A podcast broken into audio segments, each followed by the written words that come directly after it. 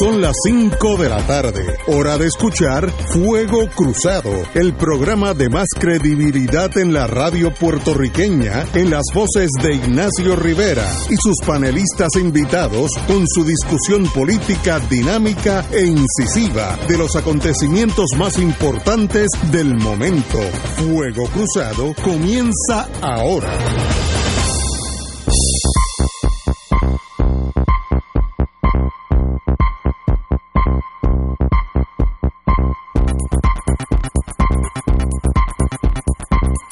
Amigos, amigas, muy buenas. Hoy es miércoles y antes que todo, eh, recuerden que mañana, jueves y viernes no estaremos aquí ya que estamos celebrando las navidades. Tenemos el coquito alineado, una que otra botella de, pitorro, pero esa como no, no ha pagado los arbitrios, pues hay que mantener un low profile. Pero ya está alineada también, así que entre el pitorro y el coquito eh, pasaremos una buena Navidad. Tengo los nietos aquí dando bandazos, este, enseñándome a mí cómo se hacen las cosas electrónicas, que saben muchísimo más que nosotros tres juntos. Un nene de 11 años nos da mano y muñeca en la computadora a nosotros, una cosa. Pero qué bueno que el mundo camina a pesar de uno. Pero muy buena. Hoy es el miércoles de los Héctor. Héctor Luis Acevedo, muy buena, hermano. buenas tardes y muchos saludos. Don, don Héctor Richard, buenas tardes. Buenas tardes, Ignacio, Héctor Luis y el pueblo puertorriqueño que se prepara eh, en fe para celebrar la Navidad. Así es. Y oye, y no hay año que ha sido más difícil que el 20. Esto ha sido una cosa, pero bueno, yo le digo, de, yo, yo tengo buen humor, esa es mi forma de ser, le digo a la mujer mía, lo único que falta es otro, no, otro terremoto, dice, no lo cuque, no, no lo diga, no lo diga, no, no, es una cosa, este año ha sido bien difícil, traumático por todos los lados. Eh, bueno, tanto así que por primera vez en la historia de Puerto Rico el pueblo rechaza y expulsa a un gobernador de sus... Eso nunca había pasado aquí, nunca. Una cosa y después de las tormentas, bueno, todo lo que pasó, los terremotos, eh, corrupción, eh, senadores y, representantes acusados, bueno, ¿qué falta? bueno, no, yo no dije un terremoto, un volcán. Lo único que nos falta es un volcán. ¿Qué falta? Todavía no se ha acabado el año. No, no, no, pero ya no. Después, una vez que una vez que uno entra en el ciclo del coquito, ya, ya, ya eso es cuesta abajo. Pero es que no es así. no. Están pasando muchas cosas. Oye, pero vamos a hablar de eso, vamos a hablar de eso una de las cosas de cumplir muchos años es que uno se lleva tantas decepciones en ese, en ese corrido. Yo nunca he visto un partido político, sea el que sea, decidir suicidarse en el sentido eh, de standing ante el pueblo como la última semana entre el Senado de Puerto Rico, PNP, y la gobernadora de Puerto Rico, PNP se han dicho, en el campo hay un montón de palabras que aplicarían aquí, pero no, no desgraciadamente el FCC nos está oyendo. pero se han dicho de todo.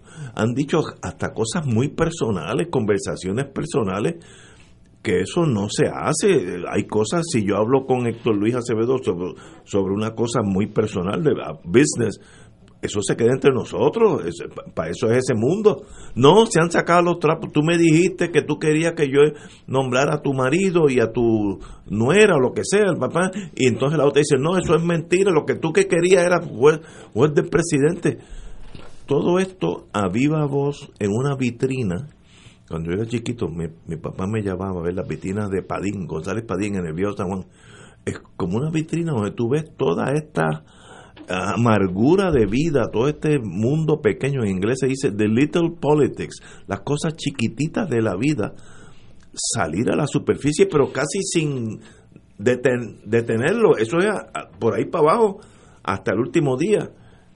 Y yo no sé, esto yo creo que es prueba que el PNP, por lo menos estoy hablando ahora del PNP, no ha comprendido el por qué sacó 32% del voto en estas últimas elecciones.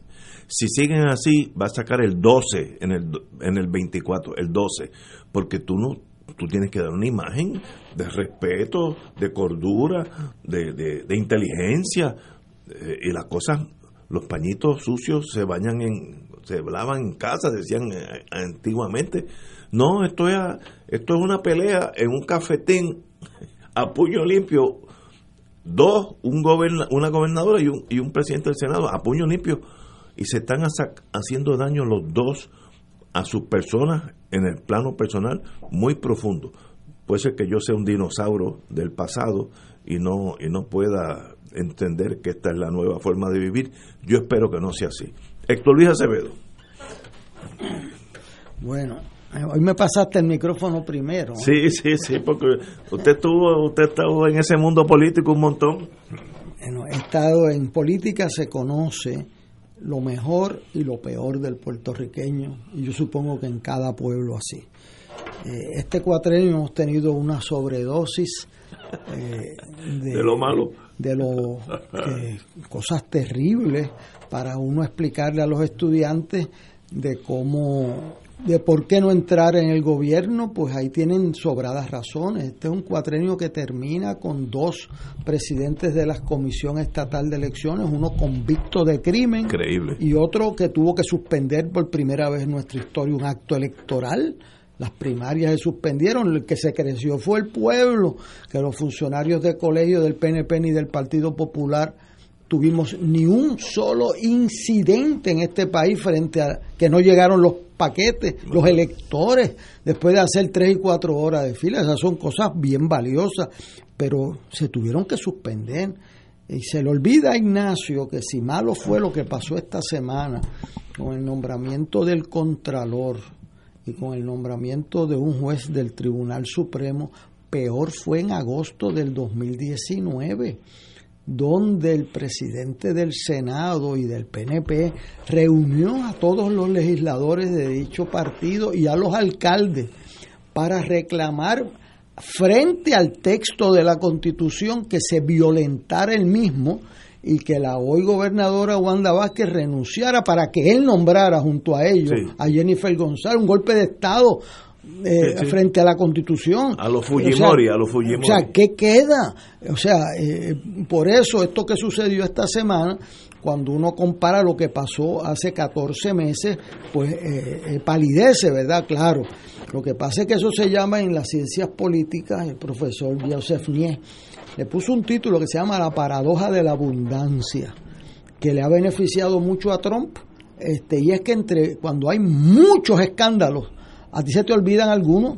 O sea, son tantos que, a ti se te olvidan. O sea, aquí acusaron a la secretaria de Educación y acusaron a la directora del centro de, del centro de salud que controlaban más de la mitad del presupuesto de corrupción. O sea después de todo lo que nos ha pasado como pueblo. Aquí hay eh, senadores y representantes acusados eh, e inclusive tengo que decir que se defendieron unos a otros eh, eh, esa barbaridad de pagarle un sueldo a una persona para que devolviera parte de ellos como parte de su acuerdo para esa posición y yo creo que eso no ha acabado porque esos números que publicó el Nuevo Día revelan que hay muchos más casos bien parecidos a los que cogieron. O sea, esto es una vergüenza lo que pasó. Y entonces, pues, aquí, desde que yo vine a este programa, el primero, está Héctor Richard de Cardona, que no pasa un programa que dice que, que el problema aquí es que no hay gobierno, que no se puede gobernar el país. Bueno, este, yo esta mañana cuando cogí el tapón en el Expreso de las Américas, de ida, de vuelta y después, pues tres veces, pues, y, y, vi, y yo creía que era que había una convención de un grupo religioso que nosotros siempre le alquilábamos el Bison y lo llenaba con 15 mil personas. Yo decía, eso es, mira, se me había olvidado que este grupo venía, parece que está. Entonces me dice, no, no, ningún grupo religioso, esa fila, esa es la fila de las vacunas. Este, y yo le digo, pero ¿cómo van a tener la gente en fila? Este, eso aglomerar la gente eh, cuando hay un problema de distanciamiento y de no aglomeración tú tienes que hacer eso de manera organizada para que Ignacio vaya a las nueve y Richard vaya a las nueve y media y yo vaya a las diez para que no tropecemos y no se aglomeren pues hoy pues me recordé de Richard en el tapón y lamento decir que tenía razón. Este si llega a ser con Hernández Colón le hubiesen dado un relief from command hoy a alguien yo te hace, o sea, Hernández Colón, Relief from Command, yo lo vi hacerlo. eh, eh, y entendía, yo le dije, contra, le bajó bien duro, lo sacó y dice, bueno, ¿quién representa al pueblo de Puerto Rico ante una crisis como esta? Este, Y, es el gobernador. Y eso es el oficial electo de la gente, eh, no del gobierno, a veces se confunden, es de la gente.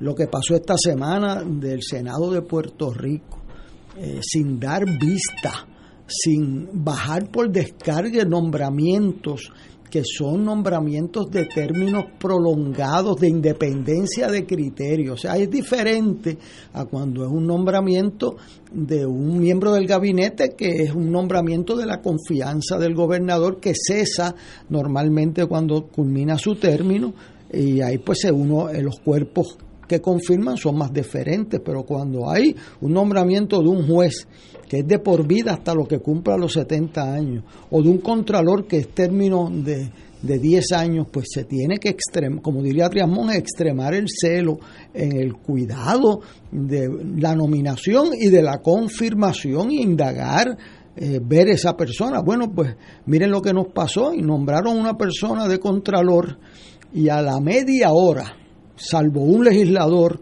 de mi partido que lo respaldó públicamente sin investigar. A la media hora yo tenía en las redes sociales llegándome las cosas que había puesto ese señor, que lo hacían descalificado, o sea que, la, investigación no duraba una hora eh, y se colgó por unanimidad, pero lo colgaron sin una vista.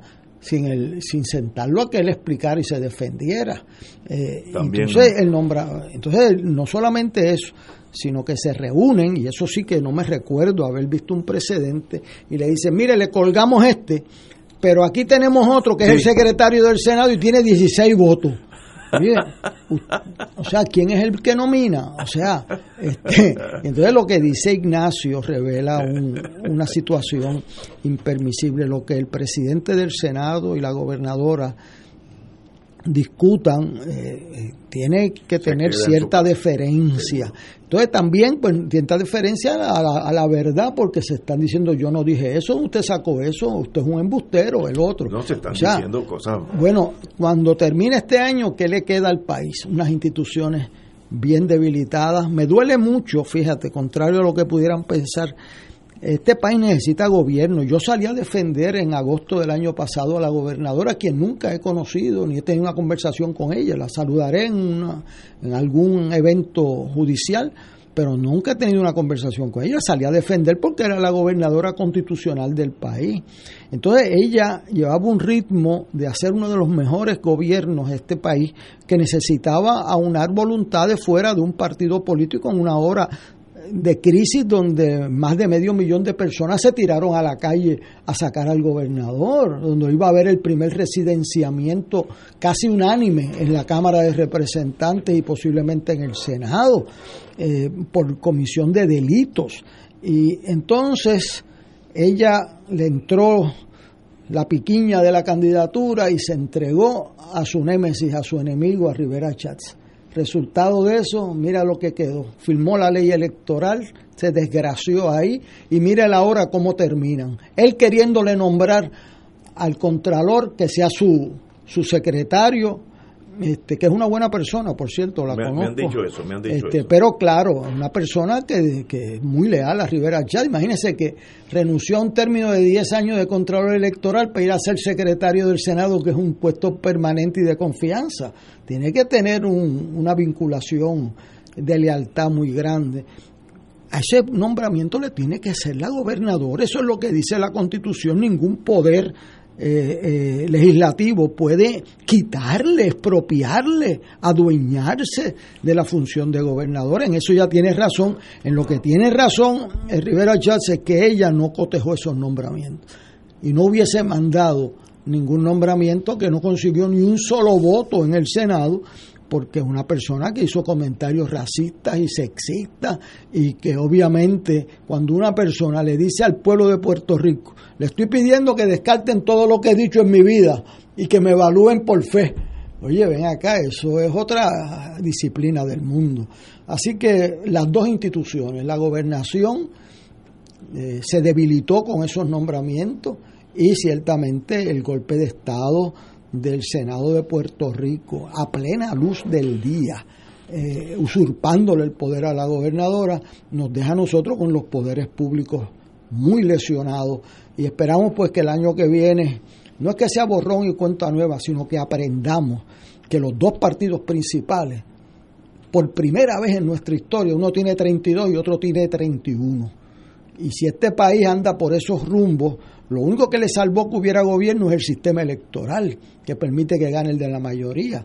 Pero el gobierno que hoy vamos a tener, tanto en la gobernación como en el Senado y la Cámara, tiene dos terceras partes del pueblo en contra. Y eso es un gobierno de minoría eh, peligroso para la democracia de Puerto Rico. Así que rogando que llegue el año nuevo con nuevos vientos y nuevas esperanzas. Vamos a una pausa, continuamos con el amigo don Héctor Richard. Fuego Cruzado está contigo en todo Puerto Rico. ¿Sabías que personas sin síntomas pueden propagar el COVID-19? El municipio de Carolina se preocupa por ti y los tuyos. Por eso, queremos que te protejas correctamente. Usa tu mascarilla cubriendo nariz y boca. No la toques mientras la tienes puesta y recuerda que menores de dos años no deben usarla. Cuando te la quites, bótalas o lávalas inmediatamente. Si eres positivo al COVID, llama a la línea confidencial de ayuda a ciudadanos positivos de Carolina al 787-701-0995. Porque te queremos saludable, edúcate, protégete y evita el contagio. Autorizado por la Oficina del Contralor Electoral.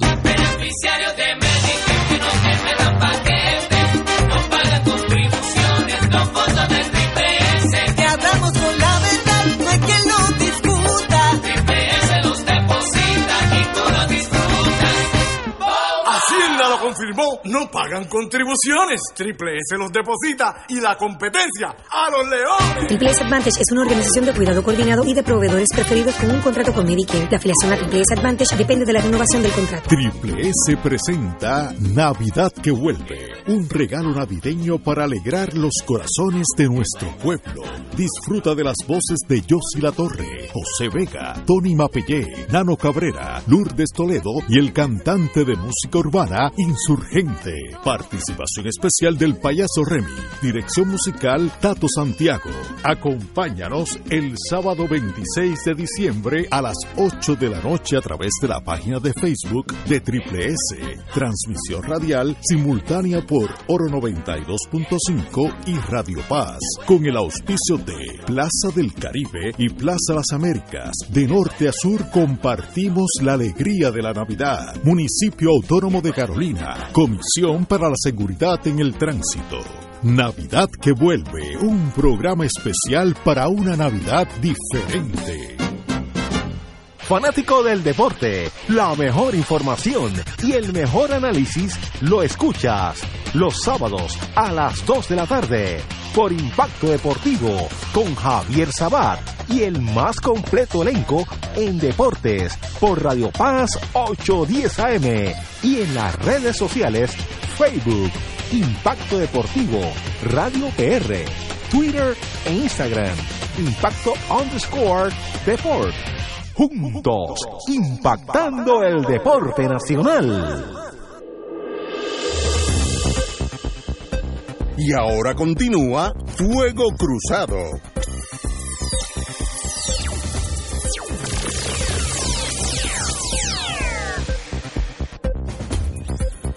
Empezamos el programa hoy con una nota, yo creo que es triste para todo Puerto Rico, y es la pugna eh, sin cuartel, sin, en inglés dice decorum, decoro, no sé si eso existe en español, decorum, de, elegancia en el vivir entre la señora gobernadora y el presidente del Senado, que se han dicho, bueno, eh, gunfight at OK Corral, faltan los tiros porque todos los otros ya lo hicieron, yo creo que pierden ambos en, en, estima ante el pueblo y le hacen daño al pueblo de Puerto Rico en, en, torno a sus instituciones.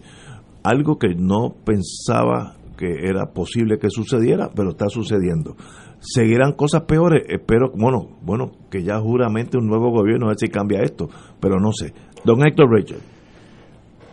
Yo creo que entre tu persona y, Héctor Luis han cubierto el tema de la vergüenza ajena de lo que están haciendo nuestros funcionarios públicos.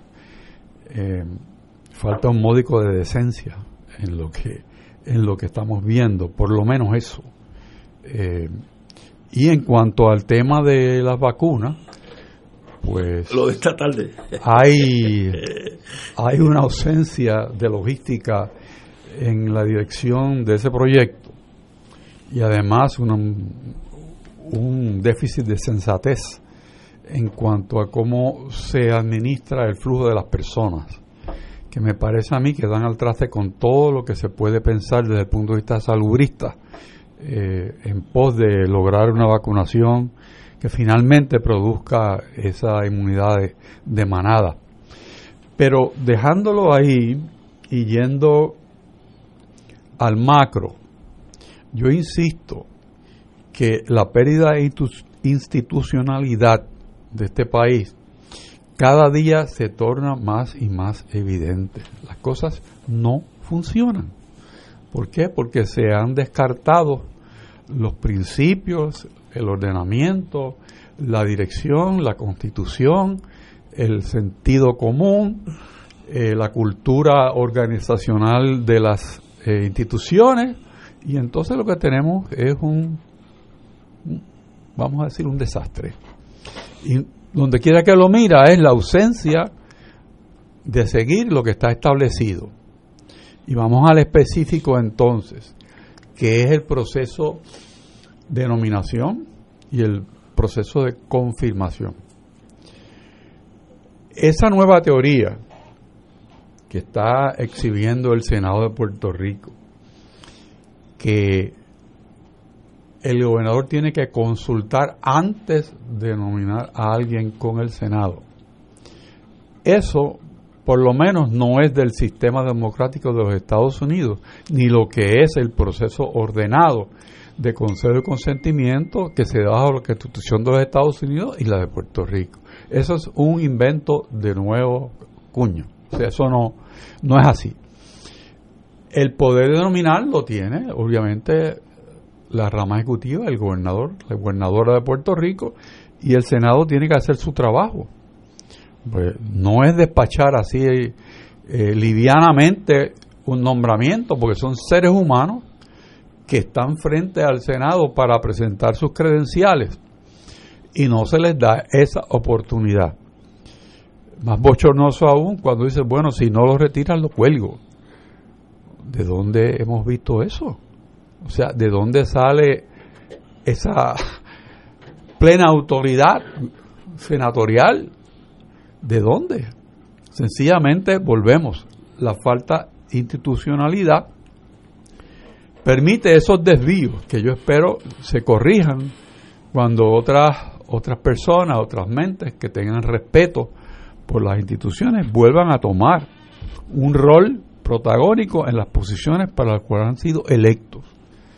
Si no es así, pues entonces yo creo que tenemos que irnos a la calle.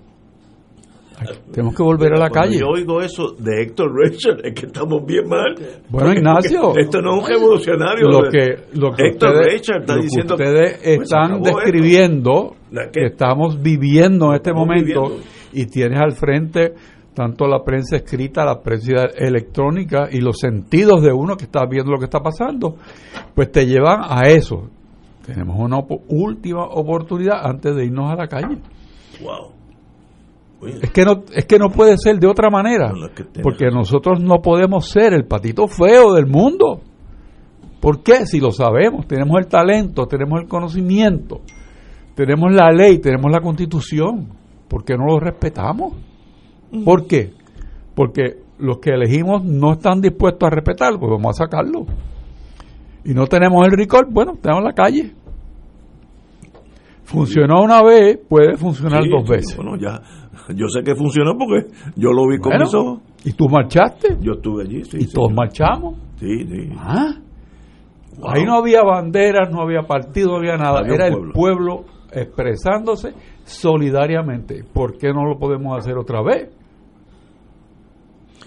Pero, Tenemos perfecto derecho a hacerlo. Y estas cosas no se negocian. Yo nunca he estado en el mundo político. No se negocian en privado. Eh, por ejemplo, Rivera Chat dice aquí, presidente del Senado, que la gobernadora le pidió al caucus el nombre, entre otras cosas, el nombramiento de su esposo al Tribunal de Apelaciones, un contrato para su yerno en el Departamento del Trabajo, un puesto en la oficina del contador para Marisol Blanco, ayudante de la gobernadora, eh, y un puesto en el gobierno para Lilian Sánchez, subsecretaria de la gobernación. Esto es citando a un... a- bien, Ignacio, pero... pero eh, cómo pero cómo se dicen esas cosas en público Bueno, eso se negocia en privado es eso en no público o no. No, no, la, pero- la falta de capacidad de gobernar es lo que está a flor. Porque vamos a mirar un Wow. ejemplo concreto. Estando el gobierno PNP en el poder, sufre una vacante en el Senado, en el Tribunal Supremo de Sí, Puerto Rico. ah, ya mismo No, 20, pero el estoy hablando 24 históricamente. ah ah, ok En otro turno. El Senado lo preside Hernández Agosto, que era muy riguroso en la manera en que llevaba sus procedimientos. Te lo digo porque yo viví ese mundo.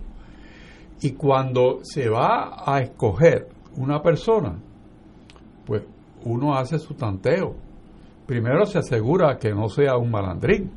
Tiene que ser una persona lo básico bueno, primero que sea abogado o abogada, que sea competente, ¿verdad? que sea un jurista, y después le mira qué color tiene los ojos. Y si coincide todo y se alinean los planetas, ese es un candidato extraordinario. ¿Por qué? Porque es un abogado. Y lo confirmaron. Y lo confirmaron. Pero yo, yo tuve el privilegio de participar en ese proceso Di el nombre, como nombre. secretario de ¿Quién, justicia. quién fue ese para Francisco Rebollo, Ah, Frankie. Frankie. nombrado por Romero Barceló. Por eso. sí, sí. Pero, y, y acogido con beneplácito por don Pepe Trías. Otra época Y, y una vista espectacular en el Senado. O sea, dime tú, ¿por qué si nosotros sabemos hacer las cosas bien porque las hacemos mal? Demos una buena razón. que es verdad Entonces, Ah. no no hay La posición no es de cheerleader que estamos buscando. No, no. Es un jurista competente, de buena reputación, que esté dispuesto y disponible, ¿no? Y además que tenga el aval del gobernante, porque pertenece a su partido. Bueno, pues si tiene todos esos cherry puestos el bizcocho, ¿cómo le vas a decir que no? Bueno, este es el ejemplo de Rafael Hernández Mato. ¿Cierto? O sea, que Muñoz Marín quería nombrar a una persona que no fuera de su visión política. Quería un estadista para esa posición. Y entonces Negrón López recomienda al gran civilista del sur, Rafael Hernández Mato, estadista republicano, y Muñoz Marín lo nombró, lo confirmaron y fue uno de los jueces notables de nuestro Tribunal Supremo. O sea que lo que dice Richard es que es la constitución, pero hay unas tradiciones Sí. que son sí. nuestra cultura eh, política, que son Y- buenas. Correcto. Y que la gente piensa que eso no existe. no Sí, mis estudiantes yo le pregunto, ellos tienen un disco por ahí que anda rodando de que todos los políticos son iguales, No, de que favor. nunca, eh, eh, que todo siempre ha sido así, y yo tengo que bregar con esa impresión errada todos los días de mi vida académica. pero eh, es errada pero es esos jóvenes no han visto otra cosa que No, está esta jungla Bueno, pero entonces hay parte del trabajo es eh, explicar y que estudien y que vean, mire, mire los debates de la constituyente, mírenlo. Eh, Eso es una cosa que da gusto, o sea, la preparación de todo el mundo. Mire la calidad del gobierno.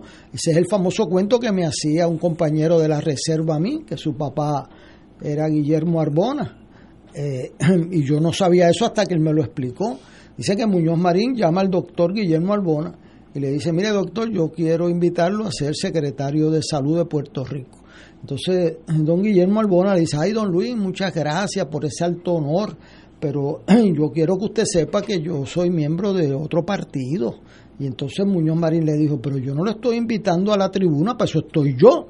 Eh, yo lo estoy a ser secretario de salud, eh, doctor. Eso es lo que yo no le estoy pidiendo a la tribuna, para eso estoy yo.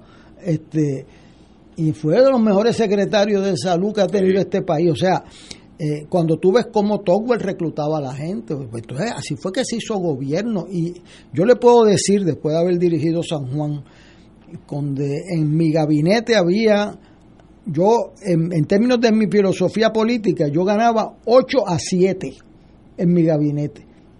Eh, porque trajimos la gente de Hernán que eran los que sabían que a quién voy a traer. Trajimos a Javier Morales, que es independentista, pero el mejor médico, ajá, tú vas a decir al médico, ah, no, yo no quiero el mejor médico, a mí me trae un, uno colorado, aunque sea regular. ¿Qué es eso? Tú coges, ¿quién es independentista? ¿El mejor? Pues ese es.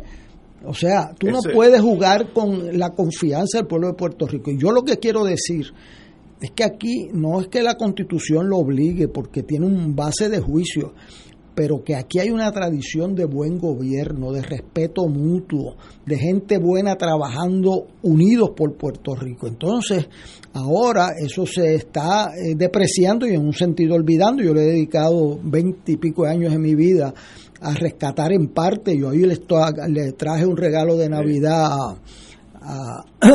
a Ignacio para que se recuerde cuando podía hacer push-up este, y sit-ups. Eh, la vida de don Fernando Chardón, eh, quizás el más destacado de nuestros militares cultos. Eh, eh, o sea, igual que González Vales en el día de hoy, que son personas eh, eh, eh, son estadistas, pero eso es ejemplo de cómo una persona, igual que el, el general que vino luego, eran personas muy respetadas como historiadores, como que aquí hay que hacer un esfuerzo en destacar a personas de diferentes visiones del país si son gente decente, si son gente comprometida. Y eso es lo que fortalece las instituciones y las tradiciones. Ahí es donde ganamos todo. Señores, vamos a una pausa, amigos. Fuego Cruzado está contigo en todo Puerto Rico. Restaurante Marisquería Reina del Mar y Restaurante Mar del Caribe se han unido para ofrecerle la más extensa variedad en platos, calidad y sabor en mariscos frescos y carnes. Ordena de nuestro menú y ofertas especiales para los días festivos. Llama al 787-545-5025. Estamos localizados en la calle Loiza, Punta Las Marías, abierto de martes a sábados desde las 12 del mediodía y los domingos ordena para llevar 787-545-5025. Restaurante Marisquería Reina del Mar y Mar del Caribe, dando sabor a Puerto Rico, les desea muchas felicidades. ¿Sabías que personas sin síntomas pueden propagar el COVID-19? El municipio de Carolina se preocupa por ti y los tuyos. Por eso, queremos que te protejas correctamente. Usa tu mascarilla cubriendo nariz y boca. No la toques mientras la tienes puesta y recuerda que menores de dos años no deben usarla. Cuando te la quites, bótalas o lávalas inmediatamente. Si eres positivo al COVID, llama a la línea confidencial de ayuda a ciudadanos positivos de Carolina al 787-701-0995. Porque te queremos saludable, edúcate, protégete y evita el contagio. Autorizado por la Oficina del Contralor Electoral.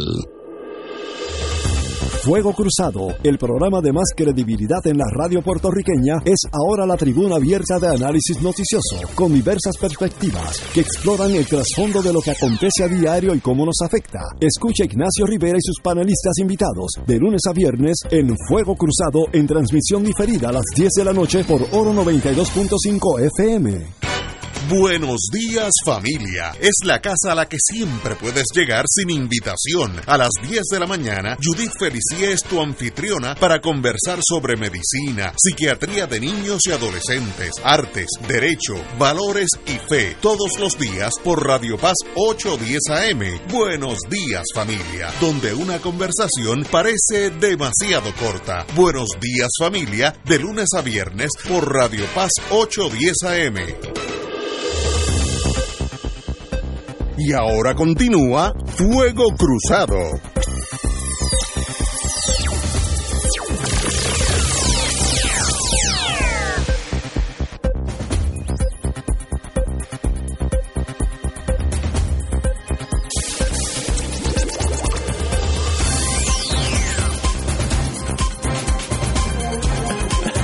Amigos y amigas, vamos a hablar de cosas, las cosas bonitas. Vamos a la no pirotecnia en este, en estos días y vamos a hablar de lo, cómo se protegen nuestras mascotas. Yo que tengo tres recogidas en las calles del viejo San Juan, el, el más chiquitín tiene seis o siete semanas y me, es el querendón de casa.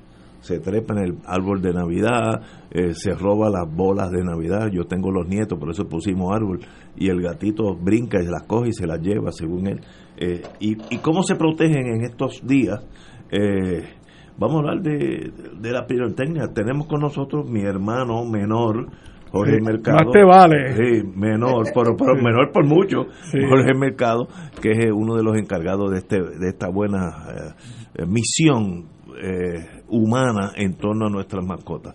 No pirotecnia. Háblame, Jorge. Buenas, Ignacio. La verdad que gracias de nuevo por invitarme. Eh, no pirotecnia, menos ruido, más compasión. Es el tema de campaña eh, educativa que tenemos en el Movimiento Social por Bienestar Animal, por nuestro animal y por la ciudadanía. Eh, pirotecnia es algo que por años eh, de toda la vida se ha venido, ¿verdad?, este, ejerciendo ese tipo de actividad en ocasiones para festejar diferentes aspectos, pero la realidad es que los tiempos han cambiado y se ha encontrado que la pirotecnia es nociva. Es nociva para el ser humano, es nociva para el ambiente y es nociva para los animales, en el sentido de que nuestros animales no hablan, no tienen forma de protegerse, eh, y el ruido que causa la pirotecnia impacta a los animales porque los animales oyen o tienen la audición cuatro o cinco veces más que la nuestra. Imagínate si le explota un cuarto de dinamita en lo tuyo, te quieres morir, imagínate un pobre perro, un pobre gato o animales. siete, siete veces más. Eso es una Bueno, cosa terrible. eh, Le, hace daño físicamente. Y no solamente eso, tenemos eh, un problema de salud mental en este país. El otro día un po- pobre perro de- Demetrio No, no, no. Sí, sí. que le han puesto una pirotecnia Sí, en los testículos y le volaron y Ay, se murió. Dios santo, un delito. Oh, eso es un delito. Pero Un claro, delito. la ley 154 lo... lo Eso es así. Eh, ¿Cuál es el problema que enfrentan estos animales? Eh, lo, lo has indicado, oyen 6, 7 veces más que nosotros, por tanto, el efecto de estos ruidos los, los, los pone... lo, lo vuelve loco. Y mira, aquí tienes que más o menos dividir entre el mascota, que es aquel que tiene un guardián, ¿ok? Como lo tienes tú, como lo tiene todo el mundo en Puerto Rico, que la mayoría de los puertorriqueños tenemos mascotas, y está el de la calle. Al menos el de mascota, tratamos de educarlo para que los tenga en un lugar controlado, no los pueden amarrar, no los puede tener en el balcón, no los puede tener en el patio, que se te van a ir, si lo amarras va a morir. Pero ¿qué hacemos con lo que está en la calle?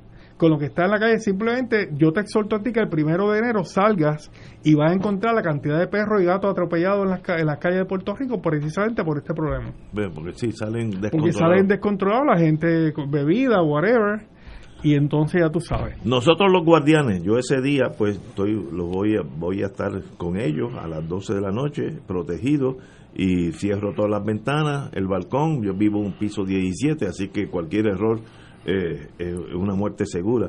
Eh, ¿qué, qué, qué debemos qué otras Hacer. cosas debemos tomar los guardianes? Pues mira, eso que está haciendo es lo correcto, tener un lugar protegido. Vamos a ponerle música, vamos a encender el televisor, vamos a poner el aire acondicionado, vamos a cerrar las ventanas para atenuar los ruidos, obviamente, exteriores. Eh, ponerle música o la televisión le ayuda a ellos también para poder distraerse. Existen calmantes que tú puedes ir a tu médico veterinario y orientarte que también se le puede dar unas dosis de estos calmantes, algunas son pastillas, algunas son unas gotas, que puede ayudar muchísimo. Importante, no te enfades con ellos ante la reacción de histeria que yo le da. No podemos estar regañándole, dándole un chancletazo, Ah, pues peor, sí. porque los perros, eh, obviamente, nosotros somos el, su modelo a seguir, y si tras que están histéricos por la pirotecnia, también nosotros nos ponemos de la misma manera, pues no va a ayudar.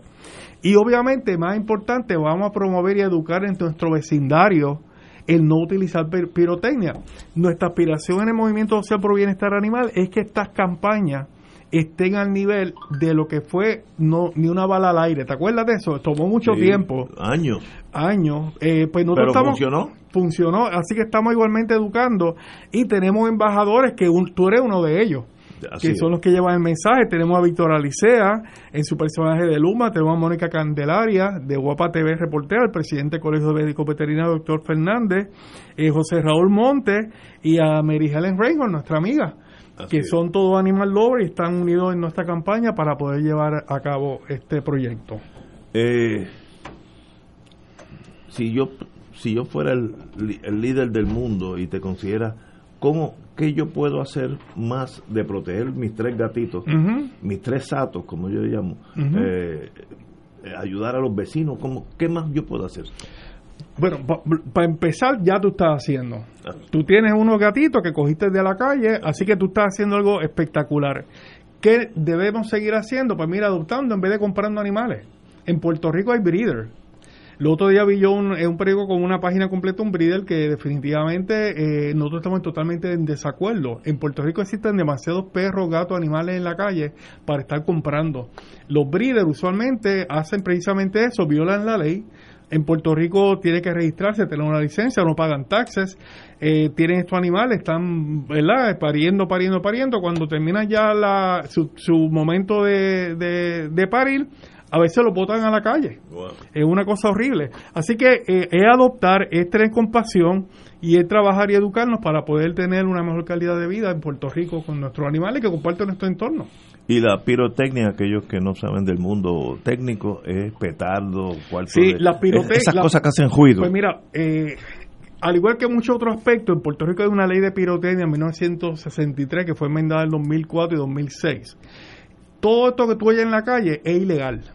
Petardo, cherry bomb, todo esto que sea aéreo, todo esto que explota es ilegal. Por lo tanto, eh, parte de lo que nosotros estamos ¿verdad? Está educando y reforzando también el gobierno es que apliquen las normas y apliquen las leyes. Eh, no solamente porque hace daño al ambiente, a los animales, la pirotecnia mata gente. Hemos visto cómo nenes han muerto, hombres que tiran pirotecnia eh, por error, eh, cometen y mueren eh, o se desmembran, ¿verdad? Este, sus dedos, sus manos. Así que, gente, es, es como que estamos viviendo un momento importante después de esta pandemia, después de todo esto que está ocurriendo. Vamos a ser más compasivos con nosotros mismos, con nuestra sociedad. No hay necesidad de celebrar contaminando y haciendo daño. Un privilegio, Jorge, y la verdad que tu misión es la más bonita del mundo, salvar a estas mascotas y sobre todo a aquellos que no tienen dueños, dueños que están en las calles y en los zaguanes del viejo San Juan solitos y sin, sin ayuda ninguna. Así que eso nosotros tenemos que protegerlo. Muchas gracias Un a ti porque tú siempre Jorge. nos abres la puerta y eres Ya, parte de esto y todos ustedes, así que agradecido y un saludo y una feliz Navidad para todos ustedes, compañero aquí Héctor Lee, el licenciado Richard, a quienes se la aprecia y a ti Ignacio, tú eres mi hermano mayor, Así. tú eres mi gran hermano y tú lo sabes. Esto, yo lo sé. Este privilegio, no digo hermano. padre porque ya tú sabes que te puedo ofender. privilegio, hermano, como siempre. Vamos a una pausa, amigos. Fuego Cruzado está contigo en todo Puerto Rico. ¿Sabías que personas sin síntomas pueden propagar el COVID-19? El municipio de Carolina se preocupa por ti y los tuyos. Por eso, queremos que te protejas correctamente. Usa tu mascarilla cubriendo nariz y boca. No la toques mientras la tienes puesta y recuerda que menores de dos años no deben usarla. Cuando te la quites, bótalas o lávalas inmediatamente. Si eres positivo al COVID, llama a la línea confidencial de ayuda a ciudadanos positivos de Carolina al 787-701-0995. Porque te queremos saludable, edúcate, protégete y evita el contagio. Autorizado por la Oficina del Contralor Electoral. En Oro 92.5 FM, Radio Paz 810 y el Canal 13 estamos trabajando a tono con la emergencia que en estos momentos está viviendo Puerto Rico. Estamos ofreciendo nuestros servicios al máximo con el personal disponible según nos permitan las circunstancias. Si tiene un mensaje para ofrecer a sus asociados, clientes o personal, solo tiene que llamar al 787-349-7949. 787-552-0825 y nuestros empleados le comunicarán al personal de ventas para atender su necesidad. A nuestros clientes estén en comunicación con su ejecutivo o ejecutiva de ventas que continúan ofreciendo sus servicios como de costumbre. Recuerden los teléfonos 787-349-7949 y 787-552-0825.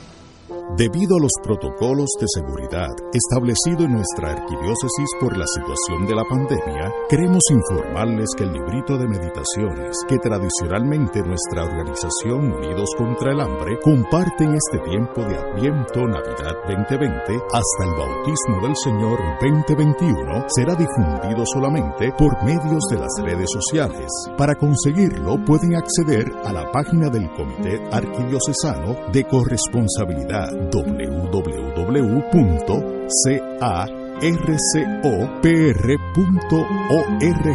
Además, diariamente estaremos compartiendo en nuestra página de Facebook las lecturas y meditaciones para acompañarles a orar, meditar, profundizar y poner en acción las sagradas escrituras tomadas de la liturgia del día durante el tiempo de Adviento y Navidad.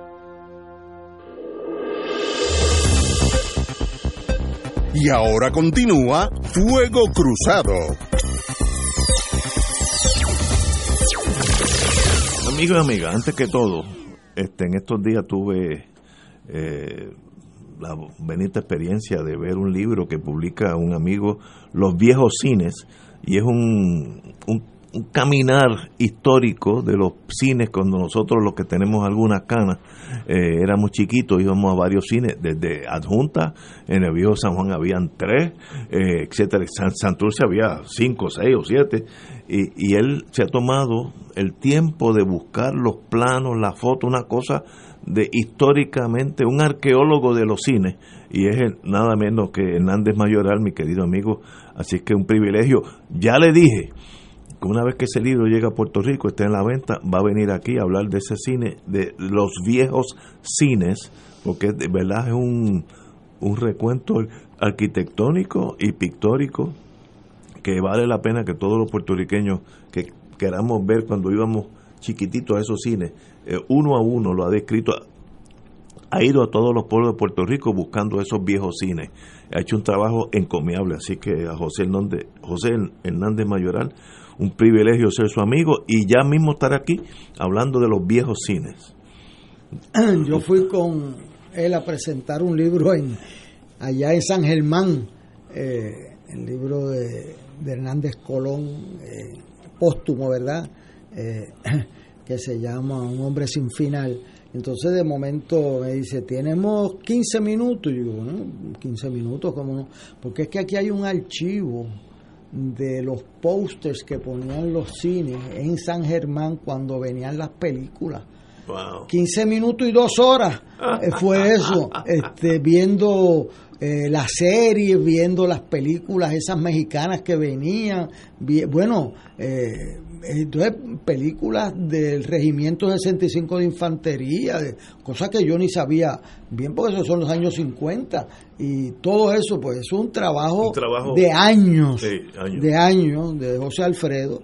eh, Excelente. que nadie había eh, entrado en eso, este, todo el mundo yo le decía a él que él se puso a estudiar los cines para no tener que hablar de estatus ni de todas las cosas, este, con un mecanismo de, de Pero excelente Pero trabajo. excelente trabajo Ay, y eso pues y estar aquí con nosotros para hablar más en detalle. Eh, antes de continuar con Macondo, la librería El Candal tiene su oferta navideña Candil, ahora. Candil. Candil, perdón. El Candal era una juez. La, la librería El Candil tiene una oferta navideña y abrirán el 23 y 24, hoy y mañana, de diciembre, de 10 de la mañana a 4 de la tarde. Eh, así que allí en, en- el sur de Puerto Rico, todos los, los caminos caminan, apuntan hacia el candil y su oferta navideña. Así que hoy y mañana, de 10 de la mañana a 4 de la tarde, eh, regalos de libros son de los regalos que más duran. Eh, bueno, tenemos unos 10 minutos. Eh, hoy yo me levanto temprano, esa es mi forma de ser, no, no es nada heroico, es que me levanto temprano, punto. Yo tengo una hija que es igual a mí y tengo otra, otra hija que es lo opuesto a mí. Si pudiera dormir de un día para otro, sigue de corrido, pero son sistemas diferentes. Hoy, tempranito en la mañana, a cinco y media, seis, eh, leí el artículo de que el secretario del- de Educación está satisfecho con, con su trabajo en estos años eh, y no hay duda que le tomaron, le tocó un año bien difícil. Bueno, hasta un cambio de gobernador, pues todo eso afecta, tormentas, terremotos, etcétera, etcétera. Pero da la impresión que todo está bien, y eso es mi única queja, que yo creo que si algún alguna algún ministerio eh, en Puerto Rico tiene que ser reestructurado de, de, de pie a cabeza es la educación en Puerto Rico.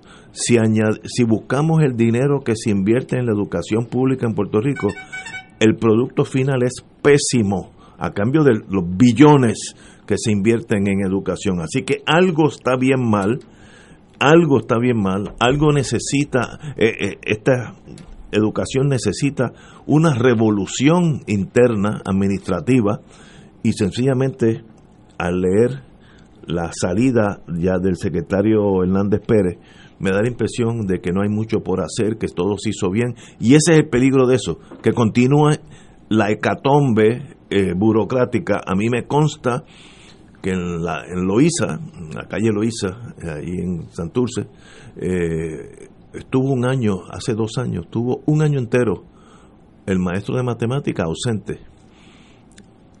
Entonces lo más fantástico es que le dan notas. Yo no entiendo eso. Eso me- sencillamente no es analizable, como decía Gallizá. Un año- pues esos muchachitos cuando llegan a tener la edad de nosotros que íbamos para colegio, tienen una desventaja, aunque sean más inteligentes, no pueden porque no vino el maestro. Y los, los de inglés faltan, brillan por su ausencia. Eh, no puede, por eso, eh, objeto, el que el señor secretario de Educación diga que está satisfecho el titular de educación. No, usted no puede estar satisfecho con lo que está pasando en educación. No puede estar satisfecho. Nadie puede estar satisfecho. Se están perdiendo generaciones de gente que de la mejor buena fe los padres los mandan allí y usted, ustedes no se encargan de educarlos. Es un problema del sistema. Usted se siente una víctima más. Héctor Luis. Eh, yo he estado por los últimos 24 años, eh, cumplo eso esta semana que viene, enseñando a tiempo completo. Eh, yo enseñaba a tiempo parcial gratis, estando en la alcaldía, una clase. Esa era la vocación de mis padres y la vocación mía. Y mi hija en Boston es maestra de segundo grado.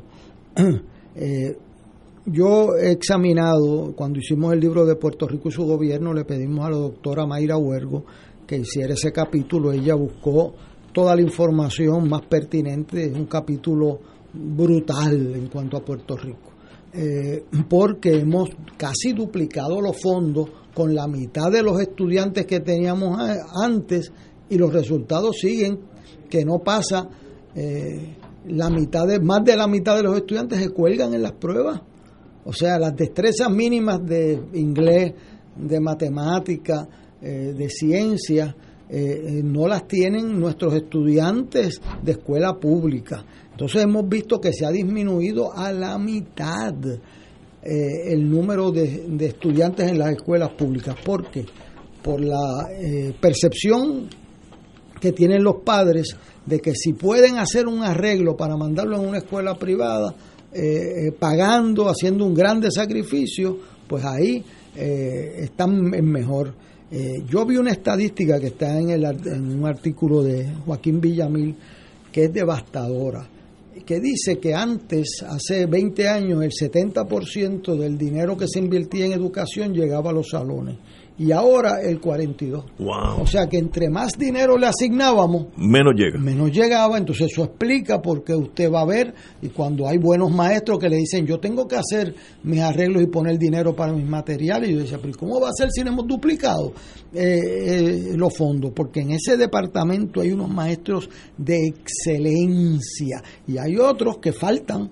Entonces, ¿qué, qué pasa? Cuando tú das aumento across the a- board, a todo el mundo. ¿a quién estás beneficiando? A los que no trabajan. a los que no trabajan y al que viene y viene enfermo, pone sus materiales, a ese le pagan lo mismo de los 2.300 diarios que no vienen.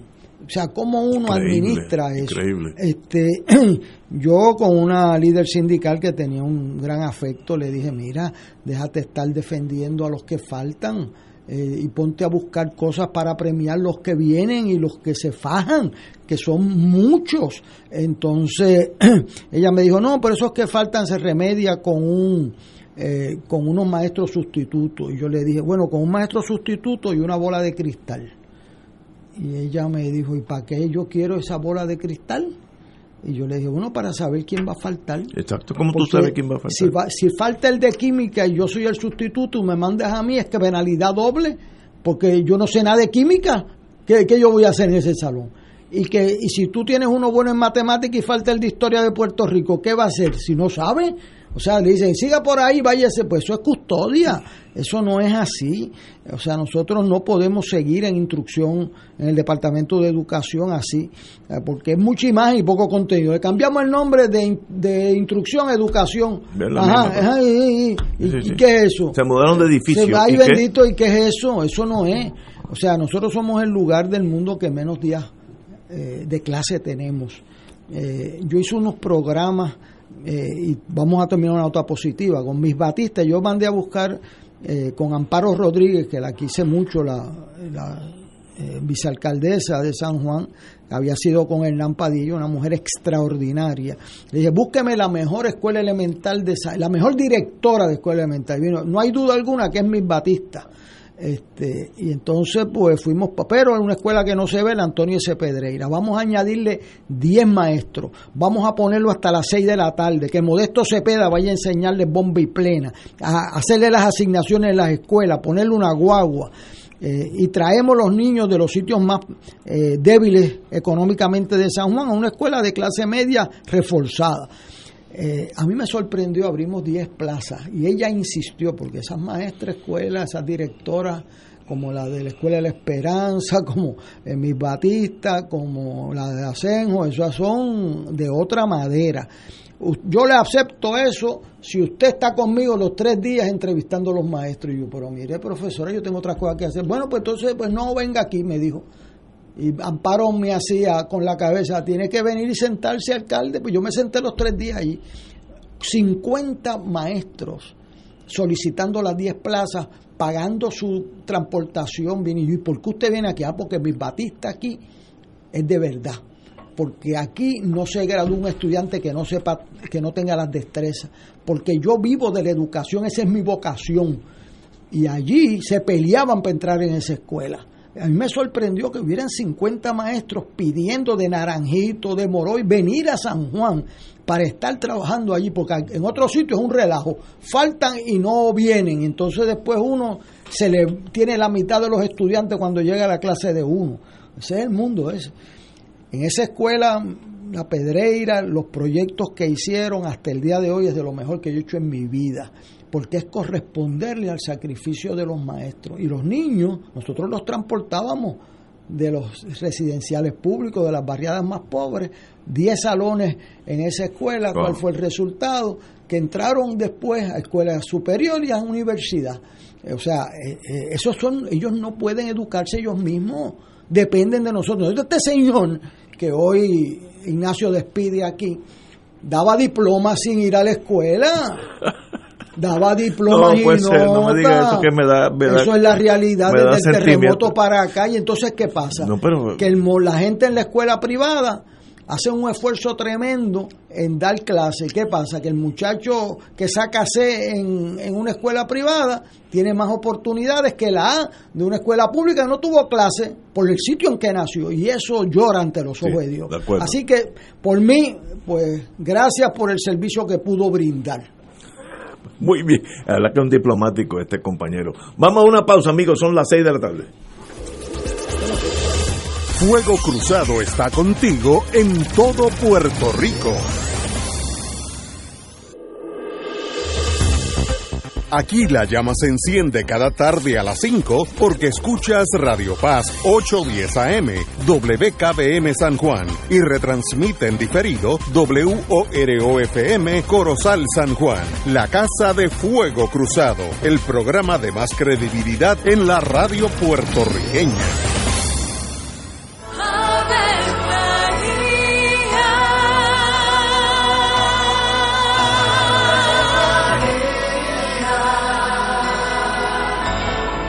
El ángel del Señor anunció a María. y ella concibió por obra del Espíritu Santo. Dios te salve María, llena eres de gracia, el Señor es contigo. Bendita tú eres entre todas las mujeres, y bendito es el fruto de tu vientre Jesús. Santa María, Madre de Dios, ruega por nosotros pecadores, ahora y en la hora de nuestra muerte. Amén. He aquí la esclava del Señor. Hágase en mí según tu palabra. Dios te salve María, llena eres de gracia, el Señor es contigo. Bendita tú eres entre todas las mujeres y bendito es el fruto de tu vientre Jesús. Santa María, Madre de Dios, ruega por nosotros pecadores, ahora y en la hora de nuestra muerte. Amén. Y el Verbo se hizo carne. Y habitó entre nosotros. Dios te salve María, llena eres de gracia, el Señor es contigo. Bendita tú eres entre todas las mujeres y bendito es el fruto de tu vientre Jesús. Santa María, Madre de Dios, ruega por nosotros Ruega por nosotros, Santa Madre de Dios. para que seamos dignos de alcanzar las promesas de nuestro Señor Jesucristo. Oremos. Derrama, Señor, tu gracia sobre nosotros, que por el anuncio del ángel hemos conocido la encarnación de tu Hijo, para que lleguemos por su pasión y su cruz a la gloria de la resurrección, por Jesucristo nuestro Señor. Amén. Gloria al Padre, al Hijo y al Espíritu Santo. Como era en un principio, ahora y siempre, por los siglos de los siglos. Amén.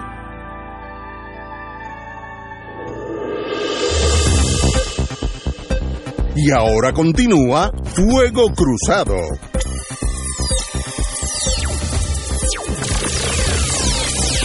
Amigos y amigas, regresamos a Fuego Cruzado. Hoy tenemos un invitado muy especial. Eh, en los tiempos del compañero Gallizá estuvo con nosotros una o dos veces. Lo conocí en aquellos momentos difíciles en Vieques y estábamos hablando nada menos que don Luis Gutiérrez, congressman, eh, congresista de los Estados Unidos y ahora un ciudadano privado. Luis, qué bueno tenerte aquí. Muy buenas tardes, compañero. Mira, gracias por lo de compañero. Un placer estar con ustedes. De- eh, estoy en Chicago, en la diáspora. ¿Hace frío por allá? Mira, no tanto. es No, que no. Yo estoy acostumbrado. bueno. Una señora los otros días me dijo, Luis, tú te conservas muy bien para tener 67 años. Y entonces se paró, me miró de nuevo y me dijo, ay, con razón, si tú has estado en una nevera por 50 años. Posiblemente tenía razón la señora. Bueno, eh, Luis, eh, obviamente es un privilegio tener a su señoría en Fuego Cruzado.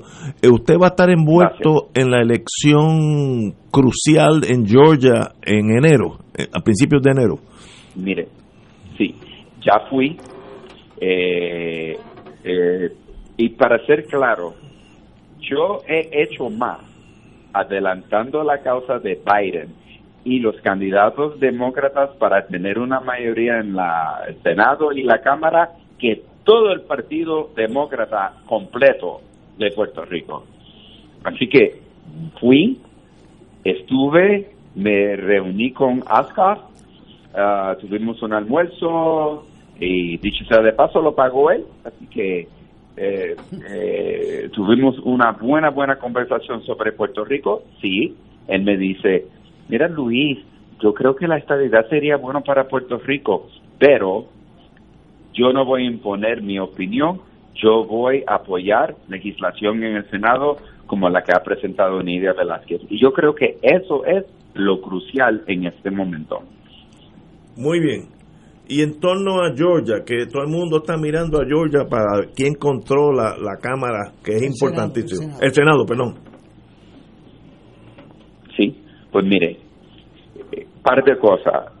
Todo el que toma el examen de la Constitución de los Estados Unidos va a contestar una pregunta correctamente después que ganamos esos dos escaños. Y es, ¿qué es lo que hace la vicepresidente o el vicepresidente o la vicepresidenta? Bueno, termina, ¿verdad? Con el voto crucial, con cualquier empate que existe. Y si es 50-50, los demócratas podemos llevar a cabo nuestra agenda de realmente traer prosperidad, justicia, acabar con esta injusticia de, de ¿cómo le diría usted?, de riqueza y de, de ingresos. Um, es terrible verlo y en Puerto Rico, y no vine aquí a criticar mi patria, pero en Puerto Rico se ve peor, ¿verdad? Porque en Puerto Rico eso es 7.25 donde quiera que tú vas. ¿Verdad? Por lo menos aquí en Chicago, pues son 14.50 el salario mínimo. Um, y a través de los Estados Unidos tú ves muchas jurisdicciones que que no son 725. Así que la inigualdad de ingresos yo creo que es importante. Tenemos un nuevo secretario de Educación boricua. ¿ah? Y no solamente estoy orgulloso porque es boricua, sino que yo sé que él va a ir a Ponce. Él va a ir a esas escuelas derrumbadas. ¿ah? Ah, va a ver nuestro sistema de educación y va a entrar en un verdadero diálogo que no es acabar con la educación pública, sino asegurar que la educación pública tenga los recursos necesarios para educar bien la próxima generación. Wow. ¿Cómo usted ve el, el ambiente de, de victoria de Biden versus los reaccionarios de Trump? Nosotros que estamos bastante lejitos de esa batalla. ¿Cómo, cómo usted la ve? Sí. Eh, me preocupa mucho. Eh, yo creo que los próximos cuatro años van a ser bien difíciles. La derecha está armada um, y son bien peligrosos. Y no lo dice Luis Gutiérrez. Las, eh, ¿cómo le diría a ustedes? Um, los grupos de inteligencia de los Estados Unidos, la CIA, el FBI, Homeland Security, ¿verdad? Todos ellos han concluido que la amenaza principal que confronta el gobierno de los Estados Unidos y la democracia en Estados Unidos es la extrema derecha. No lo digo yo, eso es el FBI y todas las demás organizaciones de inteligencia. Así que me preocupa mucho, ¿verdad?, de que sigan diciendo que Biden no ha ganado y que él es un presidente ilegítimo. Es bien, bien peligroso esta situación en la cual vive los Estados Unidos. Eso es por un lado. Por otro lado, si ganamos el Senado y la Cámara de Representantes, yo creo que podemos. Y si puedo hacer um, un poco de cambio en su pregunta y ir a la misma pregunta, pero de Puerto Rico, me alegro mucho. Yo voté por Juan Dalmau. Yo no he tenido tanto gusto votar por un candidato a la gobernación desde el 1972 cuando voté por Noel Colón Martínez. Y con todo respeto a todos los demás candidatos que han habido, pero te estoy diciendo cómo yo me sentí. Pero no estuve solo. Casi el 15% de la población se unió a ese voto. Pero más allá, yo creo que la voz del Lúgaro fue excelente durante la campaña. Y entre la voz de Juan Dalmau y Lúgaro casi conquistaron el 30% del voto. Esas las fuerzas progresistas y son para Puerto Rico las fuerzas puertorriqueñistas. ¿ah? Ah, y me alegro mucho ver que el verano pasado, cuando medio millón de puertorriqueños denunciaron a Ricardo Rosselló y demandaron su renuncia, se vio el impacto de eso en las elecciones. Así que creo que Puerto Rico va en la dirección correcta. Excelente. Compañero Richard. Sí, muy buenas tardes. Eh, viendo las, las noticias y escuchando comentarios, pues uno ve que el Congreso en forma bipartita aprobó un paquete de estímulo para aliviar el tema de la pandemia, pero que el presidente de los Estados Unidos pues tiene reservas y que no lo va a aprobar, por lo menos eso es lo que se dice. Eh, ¿Qué ambiente usted percibe existiría en el Congreso para pasarle por encima a ese veto? Mire, eh, yo creo que si el veto viene, el Congreso, ah, por lo menos en la Cámara de Representantes, va a poder rechazar el veto. Mire, este es el dilema que encontramos. Ustedes han visto esos senadores republicanos que han dicho por cuatro años, sí mi capitán, sí mi coronel, sí mi general, lo que tú quieras, nosotros lo haremos. Como si estuviésemos en una dictadura, ¿ah? como Pinochet en Chile. Bueno, así que el Lo único que Trump tiene que decirle a ellos es que me hagan, pero miren, él ha estado envuelto en todas estas negociaciones como a última hora. ¿Sabe lo que es esto?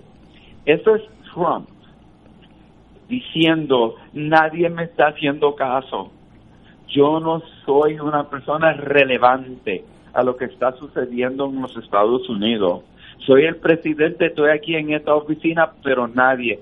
Pues déjame tirarme un disparate para que la gente me escuchen de nuevo. Y eh, si le dan los dos mil dólares, yo voy a asegurar que esté firmado ah, con mi firma todos esos cheques para que cuando yo lance mi candidatura en cuatro años, ah, ese sea la última memoria que tienen la gente. Pero vamos a ser claros, los demócratas siempre han dicho que es demasiado poco y yo le digo adelante que votemos por los dos mil dólares porque sabe algo más que eso se ha dado a las corporaciones multinacionales los cuales en la bolsa de valores hoy están en una mejor situación de lo que estuvieron al principio de esta pandemia sí que a los billonarios le ha salido bien a la clase trabajadora desempleada ah, y enferma por el COVID que le manden los dos mil dólares Buen punto, buen punto, don Luis.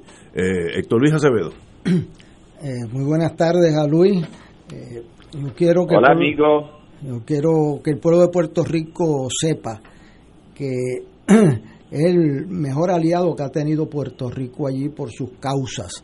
Eh, Luis y yo no tenemos la misma ideología, pero era el primer amigo que tenía Puerto Rico allí. Yo le contaba a Ignacio y a Richard que cuando hubo que hacer una carta diciéndole al presidente Clinton que o protegía los empleos de la 936 o no contara con sus votos para el presupuesto de los Estados Unidos, la primera persona que mandó a hacer esa carta y la firmó se llama Luis Gutiérrez. Y salió corriendo porque él es medio eh, así eh, eh, intenso, ¿verdad? Salió corriendo en mandado para la oficina de Nidia Velázquez y le buscó la firma a Nidia. Y saliendo ya para Casa Blanca le cogieron la firma a Serrano que me dicen que se llevó todo el crédito después de lo que había hecho Luis. Este, esa es la historia de eso. Ese- Luis me decía que casi no lo dejó hablar. Eh, casi no lo dejó hablar. Este, y eso es bien difícil porque... José Serrano firmó la carta porque no quería que le tiraran tomate podrido durante el desfile puertorriqueño que era el próximo Ah, sábado. el próximo Ah, sábado. Así es, así es, esa es la historia de siempre. eso. No, te lo digo como es. No le quedó remedio. Él dijo, caray, Gutiérrez y Velázquez no van a votar por defender a mi- miles, cientos de miles de trabajos en Puerto Rico y si yo no la firmo, ¿sabes lo que me dijo José Serrano? Yo te lo voy a decir. Él me dijo, mira Luis, tú no puedes chantajear el presidente de los Estados Unidos con tus votos. Y yo le dije, esto no es chanteo, esto es política 101, lo que se aprende en la Universidad de Puerto Rico si tú estuviese, si tú fueras estudiante de estudios generales. Bueno, el asunto fue que esa tarde lo llamó el presidente Clinton. Este, Sí, ese- ese mismo día, ¿verdad? eso es correcto y yo estaba allí en Washington. Y en la yo foto, lo- ¿quién estaba sentado al lado del presidente? Ah, Serrano, Serrano, Serrano, Serrano. Ese, ese muchachito de Chicago debe estar en los bleachers si lo dejan. Este, yo quiero de- decir eso porque cuando uno está defendiéndole cientos de miles de empleos que se han perdido. Allí contamos sobre todo con Luis Gutiérrez y con Nidia Velázquez y con el hoy senador eh, por New Jersey que por su cuenta había mandado una, una carta parecida. Bob Menéndez. Bob Menéndez. Esa es la historia de este país. Sí. Hay un libro nuevo que lo recoge en parte eh, y yo pues quiero, siempre le, le distingo a Luis por eso, además de eh, estar en Humboldt Park allí con los puertorriqueños. Eh, eh, lo único que yo eh, eh, nunca compartiría con Luis es que él fue chofer de taxi y yo no me monto en un taxi que guíe Luis Gutiérrez ni aunque me quede a pie en el frío, ¿sabes? Este, olvídate de eso.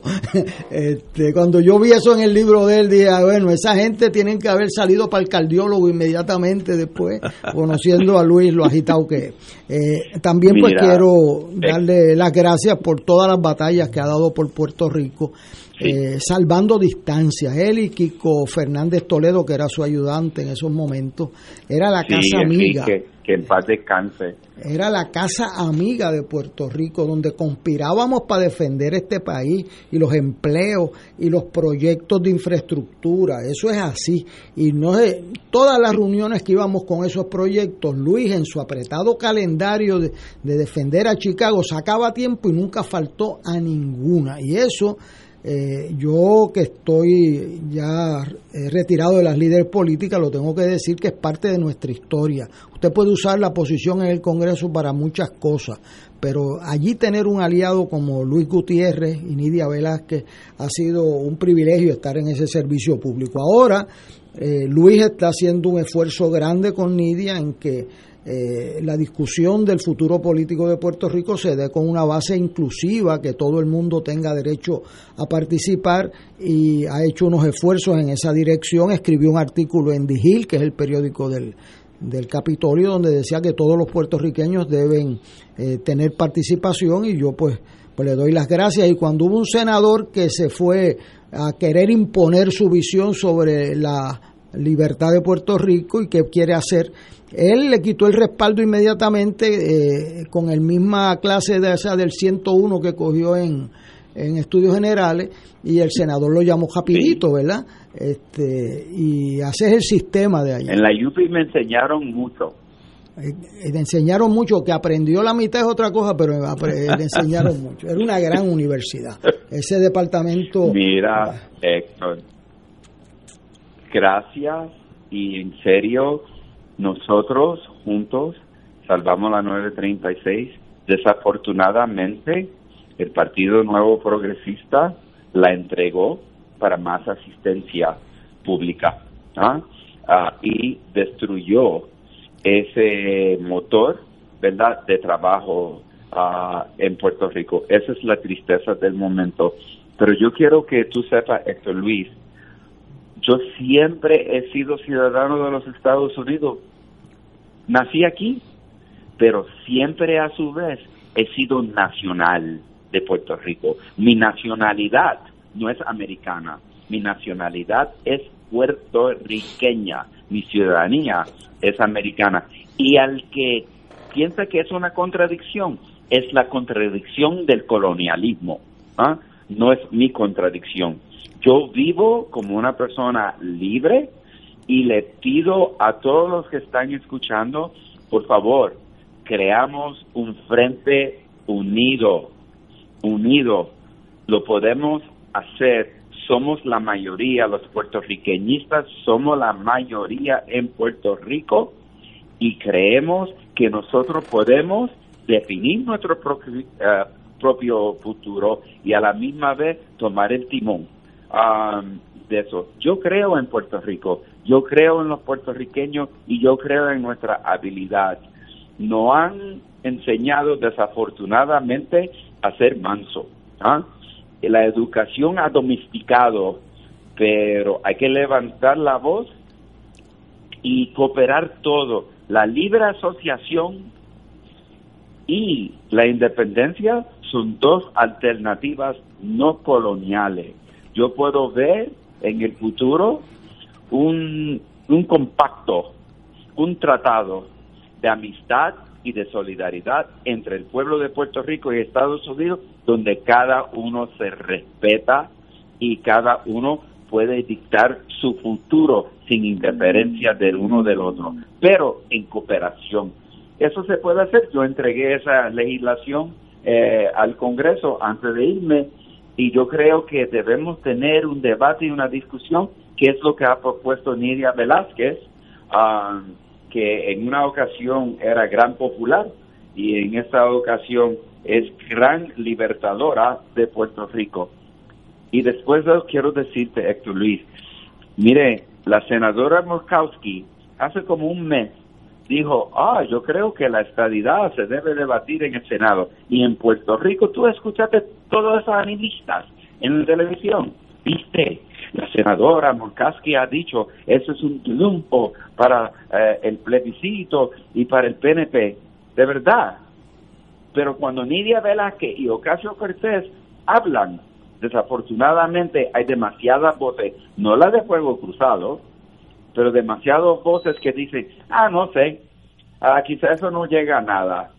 ¿Sabes que no va a llegar a nada? Lo que dijo la senadora de Alaska. Lo que va a llegar a algo son esas dos campeonas mujeres, Nidia Velázquez y Ocasio Cortés. Porque cuando Ocasio Cortés habla en Estados Unidos, ¿ah?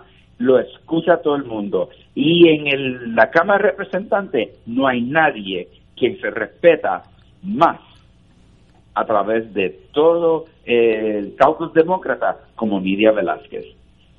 Bueno, muchas gracias por esas expresiones. Tú sabes que nos vemos en verjas diferentes en el asunto del estatus, pero con mucho Lo respeto.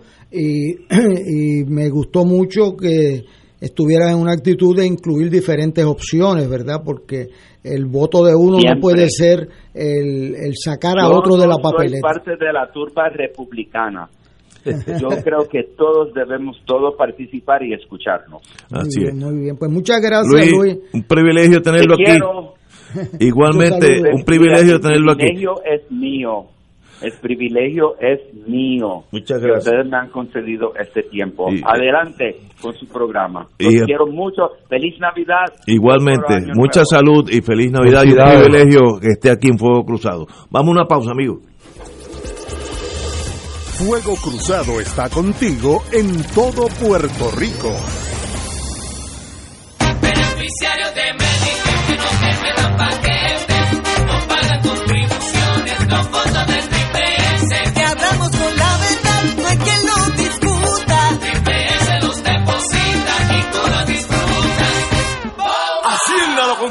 No pagan contribuciones. Triple S los deposita y la competencia a los leones. Triple S Advantage es una organización de cuidado coordinado y de proveedores preferidos con un contrato con Medicare. La afiliación a Triple S Advantage depende de la renovación del contrato. ¿Sabías que personas sin síntomas pueden propagar el COVID-19? El municipio de Carolina se preocupa por ti y los tuyos. Por eso, queremos que te protejas correctamente. Usa tu mascarilla cubriendo nariz y boca. No la toques mientras la tienes puesta y recuerda que menores de dos años no deben usarla. Cuando te la quites, bótalas o lávalas inmediatamente. Si eres positivo al COVID, llama a la línea confidencial de ayuda a ciudadanos positivos de Carolina al 787-701-0995. Porque te queremos saludable, edúcate, protégete y evita el contagio. Autorizado por la Oficina del Contralor Electoral. Triple S presenta Navidad que vuelve, un regalo navideño para alegrar los corazones de nuestro pueblo.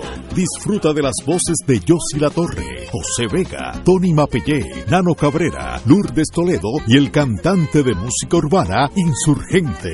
Participación especial del payaso Remy. Dirección musical Tato Santiago.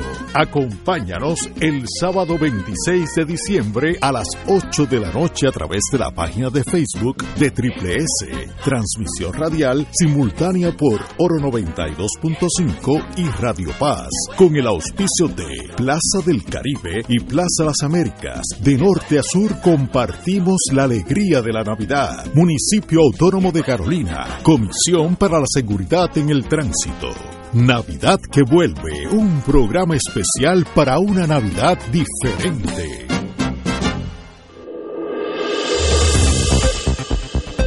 Y ahora continúa Fuego Cruzado.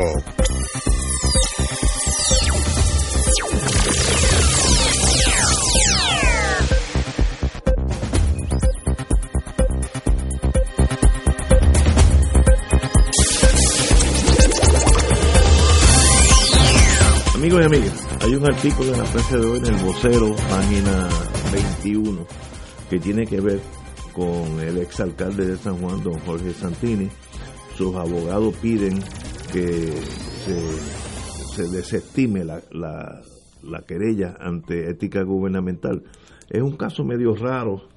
eh, yo no, no conozco mucho el mundo ese de ética gubernamental, pero eh, en una cápsula eh, este se le acusa o se le querella que estaba cobrando doble, en inglés se llama double dipping, eh, que estaba realizando eh, para la Guardia Nacional, aunque él está en la estatal, pero había sido movilizada a la Guardia Nacional en esos meses eh, tras el paso de María y a la misma vez tenía un contrato en el Senado de Puerto Rico y por, por tanto cobraba dos cheques a la misma vez.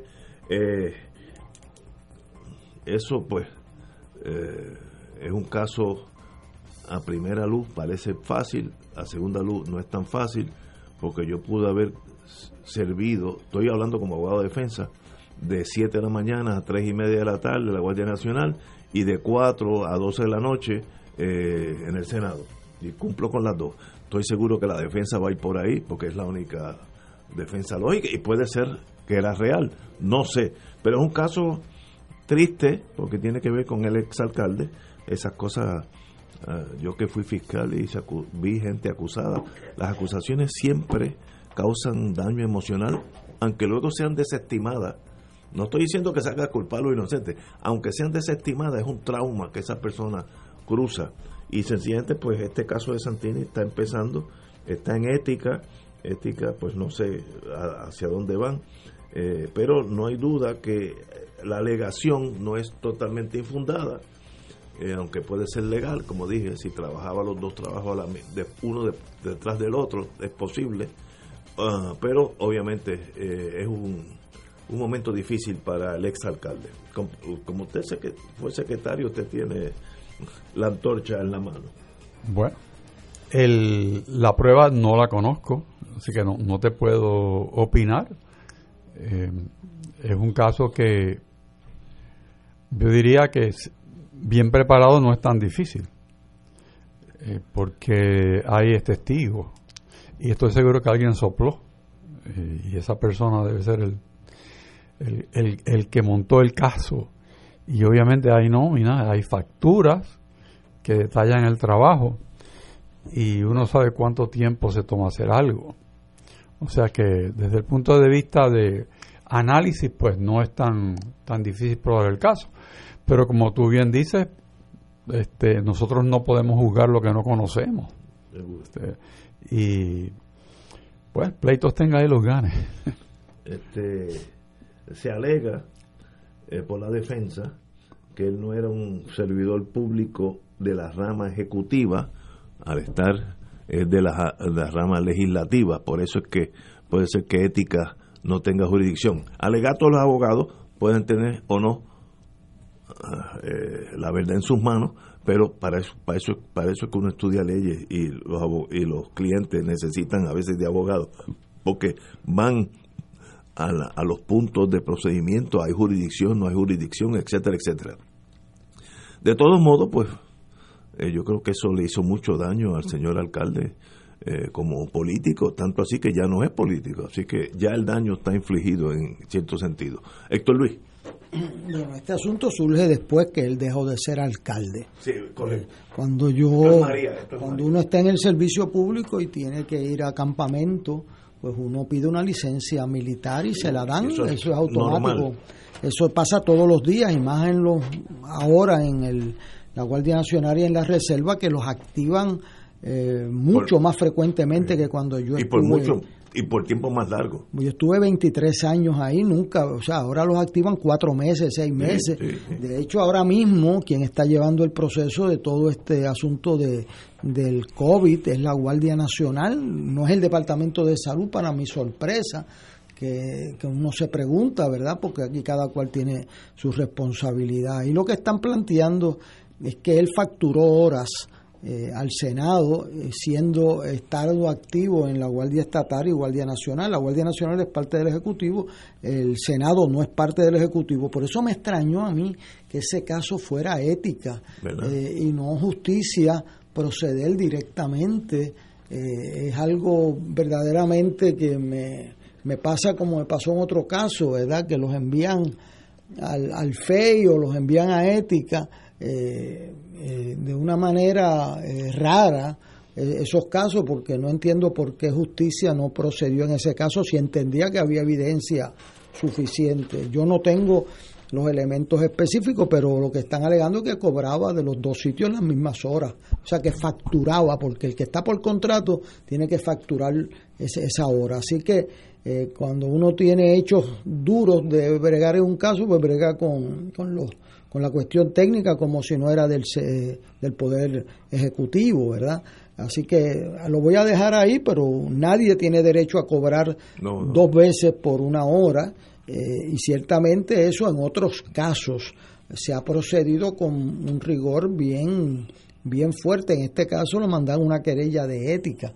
Así que sabrá el que tomó la decisión y, que se juzgue por los méritos como en todos los demás casos.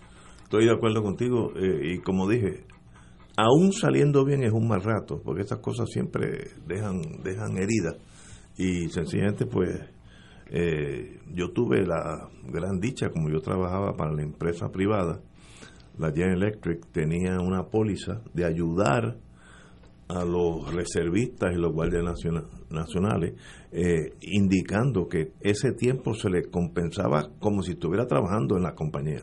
Así que en realidad te ayudaba económicamente irte las dos semanas porque cobraba los del ejército o de la marina en el caso mío y a la misma vez el cheque llegaba igual.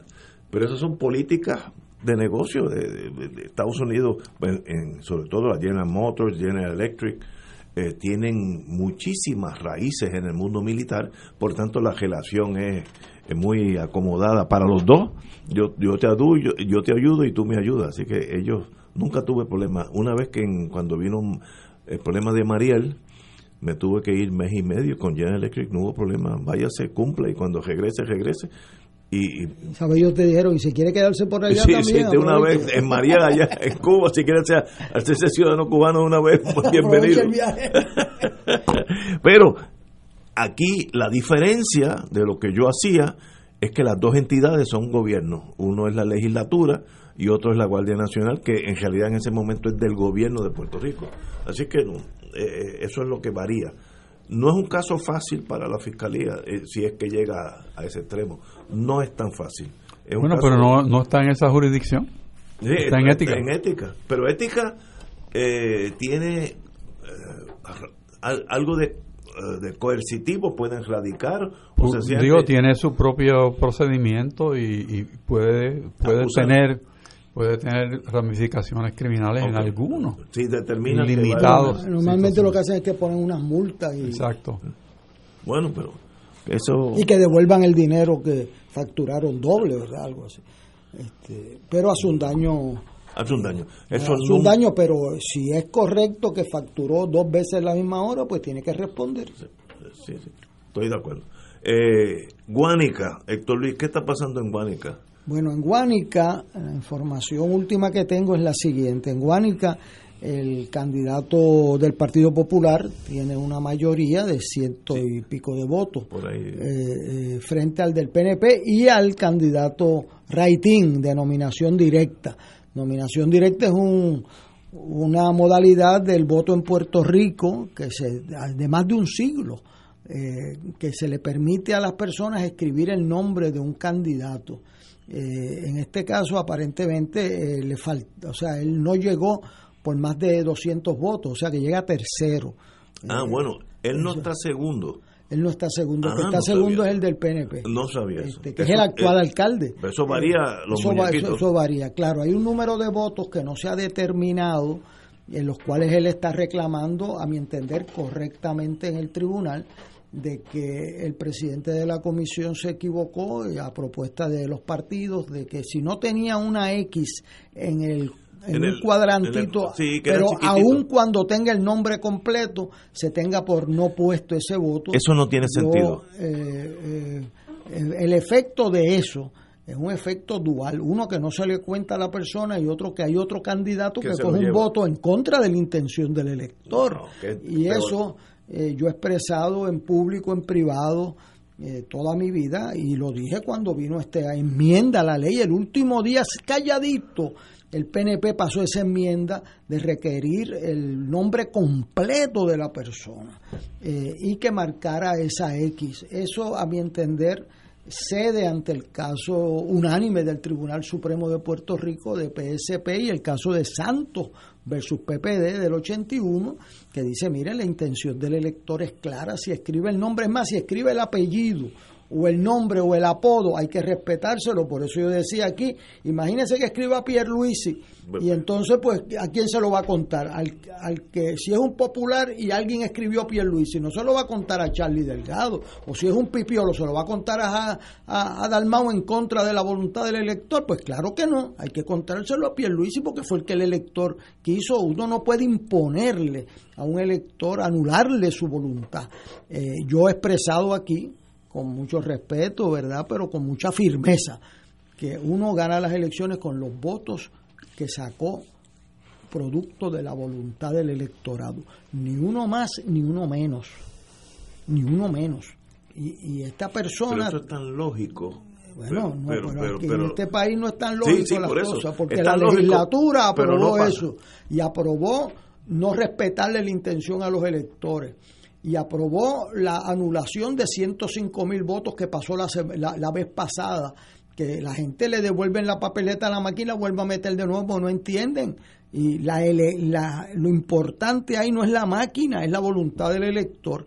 Y en este caso yo entiendo que esos votos son válidos para él, que cualquier tecnicismo de la X o no la X, Estoy si escribió el nombre, eh, eh, el apellido y no el nombre, o el nombre y no el apellido, la intención es clara. Y que yo personalmente, y eso le he dedicado mi vida eh, profesional a eso, por, de hecho, cumplo este lunes 40 años desde que me arrestaron en Valencia, defendiendo ese mismo principio, y uno tiene que respetarle a los electores cuando votan a favor de uno y cuando no votan a favor de uno. Yo creo que el candidato alcalde del Partido Popular va a prevalecer en todos esos escenarios porque la distancia que tiene aguanta eh, cualquier eh, interpretación de eso y por eso eh, creo que ese va a ser el resultado, pero debe ser un resultado con mucha ponderación y justicia a todos los demás candidatos, incluyendo el rating, y que la gente de Guánica sepa que se les respetó puntillosamente Exacto. su voluntad. que, que, que, que contó. Y en San Juan, ya eso pasó a la historia. No, no, no, lo que pasa es que en San Juan hay una ventaja que ha variado de 3.000 a 4.000 votos del el- el senador Romero. Y yo dije aquí que 3.000 votos es una ventaja muy grande. Lo que pasa es que la comisión tiene un problema que no acaba. Ayer apareció otro maletín, Ignacio. O sea, eso es. No ¿Cómo eso, es no posible? no. Yo veo el periódico por la mañana que apare anoche me llega un mensaje. Apareció otro maletín allá en Fajardo. En los paquetes de Guayama apareció uno de Fajardo. Oye, ¿cómo fue que llegó allí? ¿Quién lo puso allí? El otro día aparecieron seis mil sobres fuera del Coliseo. que Estaba fumando un miembro del PIB y se encontró allí un paquete con seis mil sobres. Pero ¿y ¿cómo es eso? O sea, el control. En San Juan hay un descuadre en el voto adelantado entre el número de papeletas y las actas. Ese descuadre lo tienen que aclarar y si alguien ahí metió papeletas de más, porque aparentemente hay un sitio donde hay más papeletas que solicitudes. ¿Y cómo es eso? ¿Cómo, cómo, cómo es eso? Que las papeletas no llegaron allí solas. Este, pues eso lo tienen que aclarar. El número que he visto de eso, pues no es suficiente para, Para- cambiar un resultado, pero eso no quita que es una se irregularidad mayor. Y que si yo le doy un consejo es que a quien más le conviene que eso se aclare es a Romero al senador Romero porque su, su si va a salir electo alcalde debe ser un, una legítima expresión no cuestionada de la honradez de su elección Eh, eh, lo he dicho aquí porque había otro diciendo que había ganado, pero 3.000 votos, yo que gané por 29 votos de 250 mil, que es el doble casi de lo que tenemos ahora de elector Wow. en San Juan, eh, eh, pues en, ese caso, eh, 3.000 votos para mí es una ventaja muy amplia, muy difícil de superar, pero le están manchando el nombre por estas irregularidades inexplicadas de una elección en Puerto Rico. Compañero Rachel, Nosotros hemos venido conversando el tema de los palmazos, como quieran llamarle, desde hace mucho tiempo, desde antes de la primaria y antes de las elecciones, previendo que esto era un escenario no posible, sino probable. Porque se puede venir que es una manera de tú excluir votos que tú crees que no te van a beneficiar. De igual manera que hiciste un sistema de voto adelantado con una estrategia que funcionó, eh, hiciste otra estrategia para excluir a aquellos que tú piensas que te iban a afectar el resultado de una candidatura o de un partido. Yo encuentro desafortunado que haya personas que son candidatos que se escuden en ese tecnicismo para excluir Increíble. votos que no le fueron depositados a su favor. Porque el, el que gana, gana con los votos que recibe, no con lo que dice que son inválidos cuando van para otro. Las alegaciones no han sido consistentes en distintos foros. Y todo el que se siente que el voto writing le perjudica, pues levanta el tecnicismo de lo que dice que hay que poner el cuadrito, una X y entonces poner el nombre. Y otro dice, no, que tiene que, de antes de la elección, haber dado todos los nombres y sobrenombres y apodos que tú tienes, porque si no, pues no se le van a contar. O sea, ¿de dónde sale eso? O sea, todo eso es contrario a derecho. Seguro. Absolutamente contrario a derecho. Entonces, viene el, tema de, de la programación de las máquinas. Las máquinas se programaron con la ley anterior. O sea, o sea, esa, es, esa es la realidad que se le escapa a mucha gente. Están programadas con la ley anterior, no con la, con la, porque fue muy rápido. O sea, uno no programa esa cantidad de máquinas con el espacio tan corto que se dio entre la aprobación de la ley y sacar las máquinas, no tan solo programarlas, sino ponerlas en condiciones de ser utilizadas. O sea, es que la prisa a veces es peligrosa. Bueno, para que usted y vea. este y este es uno de los casos en que la prisa mata. Este es uno. No, pero la prisa esa, por la protesta que personas como usted, el presidente de la Asamblea de Ponce, miles de puertorriqueños hicieron, todos los partidos de oposición, el FBI que intervino para que tuvieran que devolver el proyecto, tres veces lo devolvieron el proyecto. ¿Cuál fue el resultado de eso? Dos veces lo aguantaron en el Senado, inconstitucionalmente, porque ellos no tienen Sí. facultad ninguna de aguantar ese proyecto porque habían cometido errores. Entonces, cuando lo enviaron, la gobernadora, el día antes de- de aprobarlo, le llegó una cartita del FBI diciendo que lo que incluía ese proyecto, con el respaldo de Pierluisi, por cierto, consistente, del voto electrónico, era abierto al fraude electoral y era inapropiado usarlo en una legislación en Estados Unidos, por lo cual te impide a ti usarlo con fondos federales, ¿sabes? Y ella lo devolvió entonces, pero hasta el momento no había dicho ni pío. Y No. nosotros ahí, ahí, ahí. Y nada, nada. Y la Asociación de Ciencias de Estados Unidos, los ingenieros de Estados Todos. Unidos, todas las universidades, todo. Y aquí, nada, nada. Pues aprobaron esa ley a la cañona. Tuvieron que devolverla. Al devolverla se le atrasó el proyecto. Y el último día, a la última hora, a las cuatro y cuarto de la tarde del sábado, el día antes de los padres, del 20 de junio, firmó ese proyecto la gobernadora. ¿Qué pasó? Producto de todas estas protestas, producto de todas estas discusiones, que ser un proyecto que estaba hace un año, año, un año completo en el Senado, cuando lo vinieron a aprobar no les dio tiempo a recalibrar las máquinas con la nueva ley. ¿Qué pasó? Vamos a ver el caso de Aguadilla, que aquí hay un pueblano.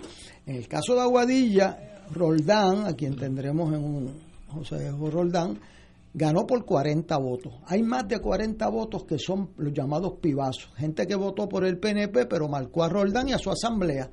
Muchos de ellos PNP que se sentían ofendidos por lo que pasó en la primaria allí.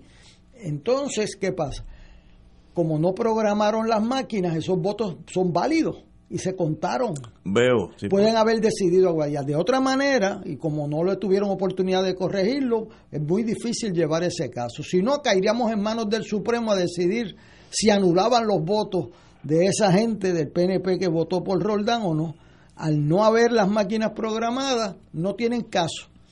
Así que nos salvó el- la elección de Aguadilla una controversia adicional. Y yo le quiero decir, si el Supremo se hubiese disparado esa, esa aventura de querer decidir la alcaldía de Aguadilla por encima de la voluntad de los electores, aquí se iba a tener consecuencias. Así que nos salvaron el atraso, el atraso de las máquinas salvó una controversia sobre la alcaldía de Aguadilla, gracias a Dios. Wow.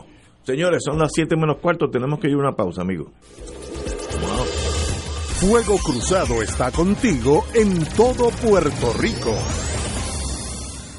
¿Sabías que personas sin síntomas pueden propagar el COVID-19? El municipio de Carolina se preocupa por ti y los tuyos. Por eso, queremos que te protejas correctamente. Usa tu mascarilla cubriendo nariz y boca. No la toques mientras la tienes puesta y recuerda que menores de dos años no deben usarla. Cuando te la quites, bótalas o lávalas inmediatamente. Si eres positivo al COVID, llama a la línea confidencial de ayuda a ciudadanos positivos de Carolina al 787-701-0995. Porque te queremos saludable, edúcate, protégete y evita el contagio. Autorizado por la Oficina del Contralor Electoral. Fuego Cruzado, el programa de más credibilidad en la radio puertorriqueña, es ahora la tribuna abierta de análisis noticioso, con diversas perspectivas que exploran el trasfondo de lo que acontece a diario y cómo nos afecta. Escucha Ignacio Rivera y sus panelistas invitados de lunes a viernes en Fuego Cruzado en transmisión diferida a las 10 de la noche por Oro 92.5 FM. Restaurante Marisquería Reina del Mar y Restaurante Mar del Caribe se han unido para ofrecerle la más extensa variedad en platos, calidad y sabor en mariscos frescos y carnes. Ordena de nuestro menú y ofertas especiales para los días festivos. Llama al 787-545-5025. Estamos localizados en la calle Loiza, Punta Las Marías, abierto de martes a sábados desde las 12 del mediodía y los domingos ordena para llevar. 787-545-5025. Restaurante Marisquería Reina del Mar y Mar del Caribe, dando sabor a Puerto Rico, les desea muchas felicidades. Buenos días familia. Es la casa a la que siempre puedes llegar sin invitación. A las 10 de la mañana, Judith Felicie es tu anfitriona para conversar sobre medicina, psiquiatría de niños y adolescentes, artes, derecho, valores y fe. Todos los días por Radio Paz 810 AM. Buenos días familia. Donde una conversación parece demasiado corta. Buenos días familia. De lunes a viernes por Radio Paz 810 AM. Y ahora continúa Fuego Cruzado.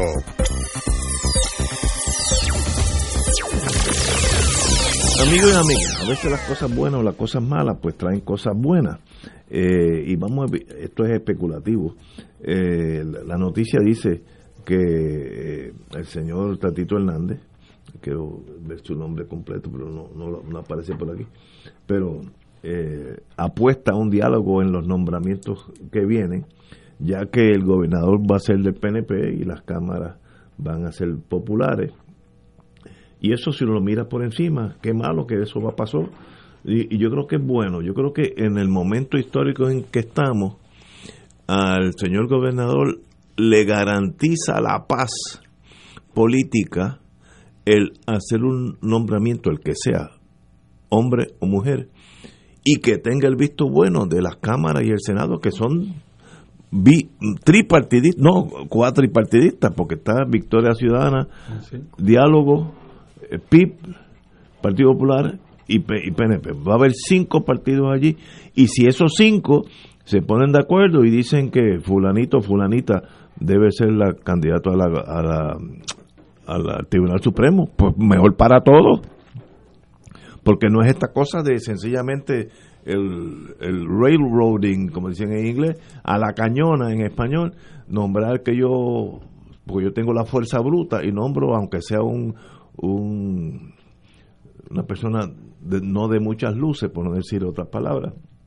pero tiene los votos. Yo creo que Puerto Rico necesita una época emocionalmente de tranquilidad y esto si si las cámaras están a la altura donde deben estar mirando el bien de Puerto Rico ganaríamos todo con este mundo aunque es un poco más difícil gobernar pero el pueblo ganaría Héctor Luis ¿qué tú crees? Yo creo que lo mejor que le ha pasado al gobernador Pierluisi fue haber perdido su partido el Senado.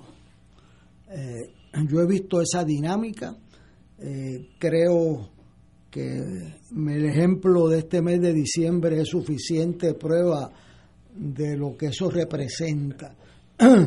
Yo creo que ahí hay, como dijo el vicepresidente de la Cámara, hay noventa y pico por ciento de los asuntos que se pueden dialogar y se pueden uno eh, y se pueden llegar a acuerdos claro si usted tiene el poder arbitrario de aprobar una ley electoral como lo hicieron eh, pues eso pues representa que los que ya lo tiene que saber el gobernador que aquí se le va a trancar eh, el proceso bien tempranito se insiste en darle vuelta a un problema insostenible. Yo invito a cualquiera de los amigos que nos escucha a que lean el preámbulo de esa ley electoral, que es un discurso de barricada de un partido político. Eso en la historia, en la historia constitucional de Puerto Rico, desde la ley de 1906 hasta el presente, nunca un partido quería ganar las elecciones abiertamente con un discurso político en la ley electoral, nunca.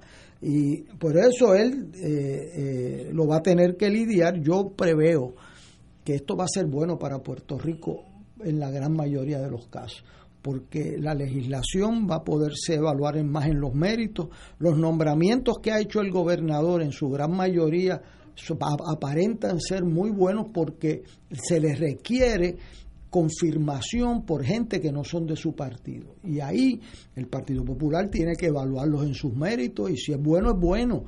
Y si es para un secretario de Estado como Silhammer, yo espero que eso sea por unanimidad, para que la gente estadista sepa que los populares evalúan la gente por sus méritos y que si es bueno, es bueno y que si es una persona que no atropella, pues tiene derecho a su ideología y puede ser el mejor secretario de Estado.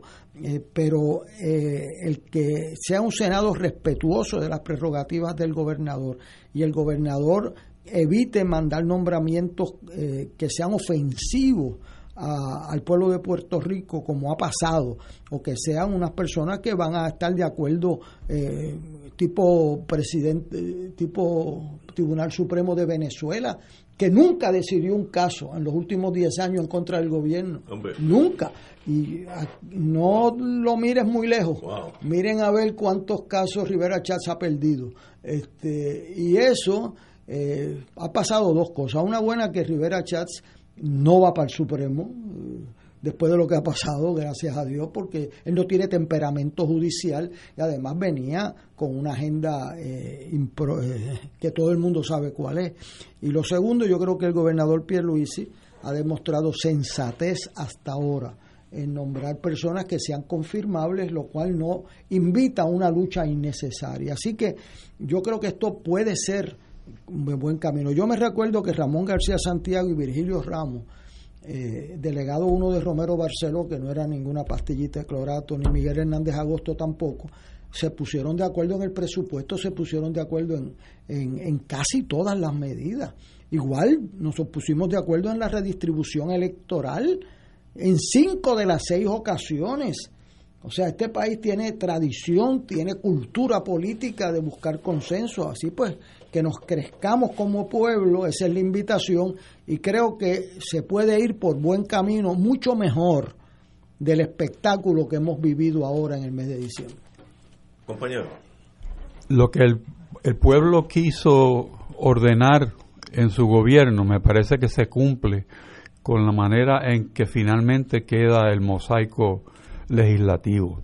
Yo creo que esa es una gran cosa y puede evitar un, un descalabro como el que hemos vivido en el, el gobierno eh, Rosello Vázquez. O sea, que es una, una cosa que no tiene sentido. Eh, así que me parece que Pedro Pierluisi ha tenido la suerte que le va a tocar gobernar con un sistema que le va a permitir a él escoger bien y con efectividad porque la necesidad de que esto funcione la comparten los cinco partidos. Yo creo que sí. Y, y si los cinco partidos, o la mayoría de esos cinco partidos, endosan un candidato al Supremo, candidato o candidata, pues quiere decir que tiene el visto bueno de todo Puerto Rico, porque nosotros los elegimos. Así que en este sentido, lo negativo, dada la circunstancia del país en este momento, yo creo que es muy muy bueno, muy saludable, aún para Pierluisi, aunque la gente piensa que no es así, que era más fácil gobernar a la cañona. No, no, no. De la cañona estamos cansados. Y mira los errores que se han cometido esta semana. Eh, hemos visto unas cosas sencillamente de, país de cuarto nivel, no estamos hablando de tercer nivel, cuarto nivel. Así que qué bueno, a veces las cosas malas son buenas. Eh, hay un artículo para, antes de irnos, cuesta arriba el empleo para los jóvenes, que eso todos sabemos que es así, eso invita a la emigración y sencillamente eh, yo creo que es más allá de la pandemia, más allá de las tormentas, Puerto Rico tiene un declive económico post 936 que hemos perdido 300, 400 mil empleos. En la manufactura nada más perdimos hasta ahora 165 mil empleos diestros, diestros, lo mejor de la producción de Puerto Rico. Y los otros empleos, los que vivían los negocios cerca de esas 936, todo eso se ha afectado. Y eso pues le limita el rol a los jóvenes y sencillamente pues es una tragedia que es muy difícil para el gobierno entrante romper esa realidad económica, esas fuerzas económicas no tienen nada que ver con la política estadista o popular, tiene que ver con la economía. Y hay un flanco débil nuestro que no veo, me gustaría estar equivocado, no veo cómo, cómo podemos salir de esa picada hacia abajo eh, que afecta a nuestros jóvenes. Caso de mi familia lo más perfecto. Cuatro hijos, los cuatro tuvieron que buscarse eh, su futuro en los Estados Unidos, cosa que no es fácil porque uno emigra siempre, llega a un sitio sin conocer a nadie, la comida es diferente, el alquiler es más alto de lo que tú pensabas, el sueldo es más bajo de lo que tú pensabas y hasta que tú no engranas en esa sociedad, que puede tomar dos, tres, cuatro años, mira lo que estoy hablando, dos, tres, cuatro años, eh, la inmigración es difícil. Y de cuatro a cuatro, porque aquí no había espacio para ellos. Y así he pasado, estoy seguro, en decenas de miles de puertorriqueños. No veo ese tren, e- e- esa realidad eh, empezar a mejorar en torno a Puerto Rico. Héctor Luis, ¿cómo tú lo ves? Eh, Yo concurro, yo creo que yo que me duele mucho personalmente eh, porque veo a mis estudiantes matándose estudiando y después no conseguir empleo. Eh, vi uno de ellos con maestría en Buchanan en la caja registradora de la comisaría. O sea, entonces pues para eso no necesitaba matarse estudiando por una maestría, tenía la habilidad para eso. Este, yo creo que ese es el reto más grande que tenemos en este cuatrenio. Hay unas oportunidades ahí con la industria farmacéutica que necesitamos usarlas al máximo y nosotros necesitamos una cultura de trabajo y Puerto Rico tiene la tasa de participación más baja, 46% de nuestra gente es la que está buscando empleo en Estados Unidos, 64. O sea, esto es un problema de, de dirección, de estrategia y hay que buscarle fuentes de empleo a nuestros jóvenes. Ese es el gran reto. Señores, tenemos que irnos. Recuerden que mañana, jueves y viernes no estaremos aquí, pero el lunes estaremos aquí a las 17 horas. Hasta el lunes a las 5 de la tarde.